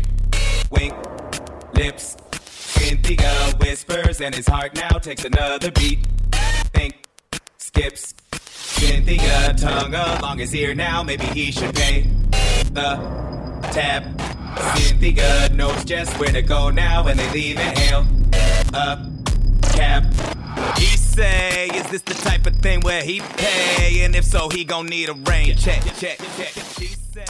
Alors voilà, Clipping. Vous aurez euh, écouté ça. On termine avec quoi, euh, Paul Journet? Euh, ben, il fallait un moment euh, scandinave pour une Ah, ben émission oui. progressiste Ben oui. euh, comme celle-ci. Donc, j'ai choisi le groupe suédois qui sonne le moins suédois, Goat, beau flash. qu'il s'appelle.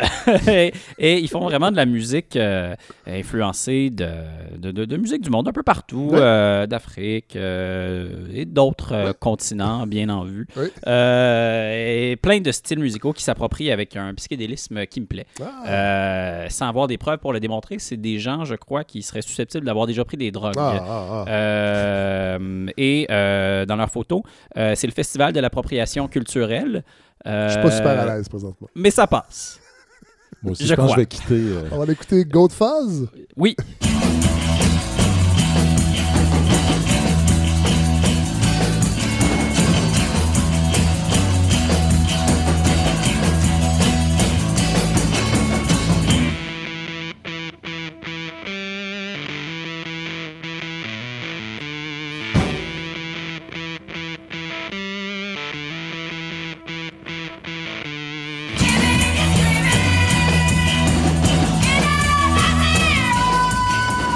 Pense que les anciennes pédales Big Muff de Mononé ont repris du service dans Goat, ce gros son de guitare euh, Hmm. Big Muff. Ouais. C'est intéressant?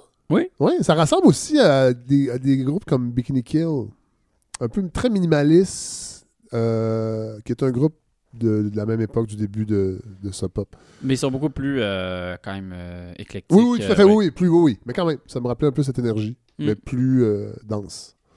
Et scandinave. Oui, il ne faut pas l'oublier. Voilà.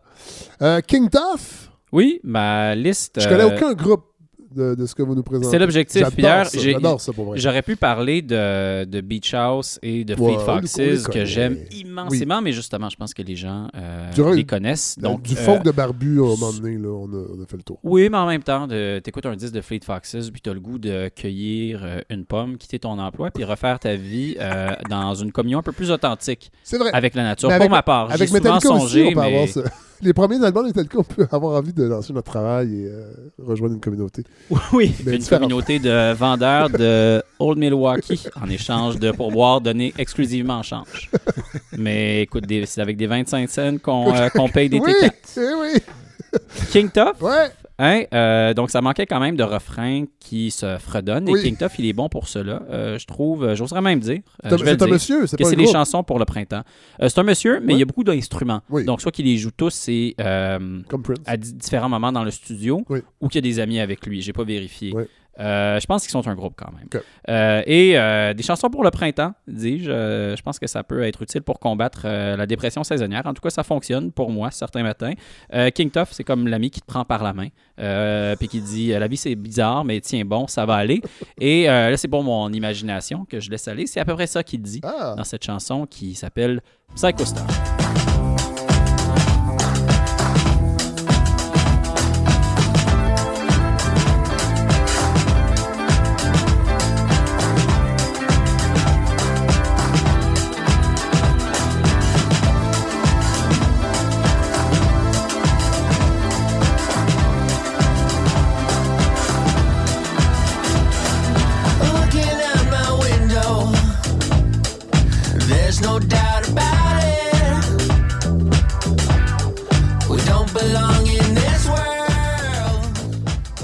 Très bon. Oui. Très accessible. Oui, oui. Il y a quelques matins, je marchais, puis euh, en- si je peux traduire les paroles, je disais L'univers est probablement fait d'absolument rien, mais c'est pas grave. Et chanter ça le matin, avec le soleil euh, Ouais. qui éclabousse son visage, J'avoue. formidable. Je vous vois arriver, moi, à Radio-Canada avec ce visage-là, puis ça fait... Je le perds rapidement, par Oui. contre, hein, on dirait, dès qu'on tombe dans les enjeux politiques. là, le- Il y a une Ouais. certaine crispation Ouais. existentielle qui revient. Ouais. Alors, on termine. euh, vous aviez écrit dans votre document si le temps le permet, mais le temps le permet parce qu'on est en balado, Paul. Oui. Il n'y a, pas de- il y a pas un bulletin de nouvelles qui s'en vient. Là. Alors, Eid, Eid Coats? Oui, c'est euh, il y a plein de déclinaisons de ce groupe-là. Il y a les, les Heat Coats, les Heat Coaties. OK. Euh, des fois, ils changent euh, l'orthographe. Ouais. Puis pourtant, c'était c'était pré-Google, donc c'était pas pour euh, narguer les gens qui essayaient de les trouver sur Internet. là. Euh, Peut-être qu'ils avaient manqué d'encre sur certains albums, je le sais pas. Euh, et j'ai de la difficulté à imaginer un groupe qui sonne plus garage que celui-là. C'est un groupe mené par Billy Childish. euh, puis il a déjà fait de la musique avec des gens comme Holy Golightly. Pour, il y a peut-être des gens qui la connaissent sans le savoir. On l'a déjà entendu dans des films de Jim Jarmusch Ah. sur les trames sonores. là. intense. entre autres de Broken Flowers, je crois. Donc, tu peux avoir un son plus garage que ça, à part peut-être pour les Sonics dans les années Oui. euh, 60. Oui. Mais les Headcoats, c'est donc euh, vraiment, ils étaient euh, au cœur là, du euh, garage revival Ouais. dans les années 80. Écoutons Mantra.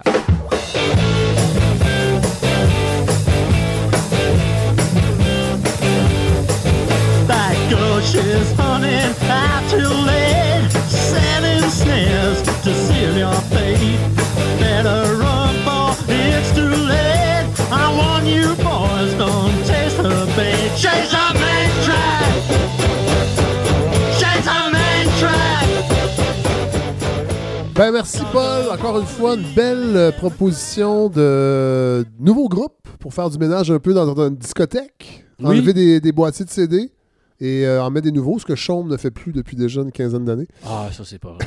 J'ai entendu du Rush il y a une semaine. Ouais, mais c'est parce qu'il était mort. Ah. Merci Paul. Alors merci, euh, merci à tous ceux qui permettent cette balado, euh, à Larry Dufresne à la réalisation, Andréane Obamsawin, directrice générale du département médias numériques euh, de la balado. Merci à tous ceux qui ont nourri en contenu cette semaine, cet épisode. Mathieu Bellil, Andréane Bissonnette et Paul Journet. Merci à notre invité cette semaine, le sociologue Jacques Beauchemin. Merci à tous nos amis de chez SE Concept à Montréal pour la qualité sonore de cette balado. Oui, Larry, il compte pour beaucoup, mais on a, on a- on a un bon équipement. On été très bien conseillés chez SE Concept. Merci évidemment à notre partenaire Communauto qui appuie ce projet depuis les tout débuts, depuis l'an dernier. Et d'ailleurs, c'est grâce à eux que nous nous rendrons à Saguenay pour l'épisode de la semaine prochaine, l'épisode 21, dans le cadre du Festival Regard, le Festival international du court-métrage. On a très, très hâte d'aller à Saguenay. On n'est pas là encore avec euh, la balado. Euh, et merci à vous d'être à l'écoute, de continuer à nous écrire, de participer sur la page Facebook euh, de la balado. Si vous voulez nous écrire, c'est le baladofredsavard à gmail.com. Vous pouvez le faire également sur la page Facebook de la balado. Je vous rappelle que les épisodes peuvent être aussi écoutés sur le fredsavard.com où on peut euh, également participer financièrement à cette balado. Euh, on peut le faire avec un don unique ou un don mensuel récurrent, ce qui est, euh, je l'avoue, assez intéressant pour nous parce que ça nous permet de voir un peu à la prévoir ce qui s'en vient, se projeter euh, dans l'avenir et déjà penser à une saison 3 si vous êtes euh, nombreux à nous appuyer. Vous l'avez déjà fait d'ailleurs, je le sais, parce qu'il y a eu la campagne de financement participatif cet automne. D'ailleurs, il y a quelques personnes qui m'ont écrit, ils n'ont pas reçu de courriel encore. J'ai pas eu le temps d'écrire à tout le monde. Euh, vous êtes 750 qui avaient participé. Il y a des contreparties qui, étaient offertes selon, selon la participation. Alors, j'ai pas eu le temps d'écrire à tout le monde. C'est normal, mais sachez que le party de clôture de la saison 2, pour ceux qui y ont droit, ce sera. Je, je vais vous réécrire évidemment, mais je vous le dis tout de suite, ce sera le 13 juin au Lion d'Or à Montréal. On va enregistrer un épisode, le dernier épisode de la saison, devant vous, euh, devant le public. Il y aura des surprises évidemment. Après ça, moi je vais amener ma console de DJ. Moi et Godefroy, on va mettre de la musique jusqu'à jusqu'aux petites heures du matin. Donc ça va être, ça va être la fête. Donc euh, les gens qui ont donné un certain montant ont droit à ça, mais si jamais euh, il reste euh, de la place, parce que rentre quand même 200 personnes à peu près au Lion d'Or, ben, euh, on va pouvoir euh, vendre des billets qui, com- qui compteront comme une participation pour la saison 3 de la balado. C'est ça qui est en train de se tramer. Alors voilà, ne vous inquiétez pas si je vous ai pas écrit encore, j'ai pas eu le temps, j'ai pas eu le temps d'écrire à tout le monde, mais ça s'en vient. Alors voilà, merci, bonne semaine tout le monde. On se trouve la semaine prochaine à Chicoutimi.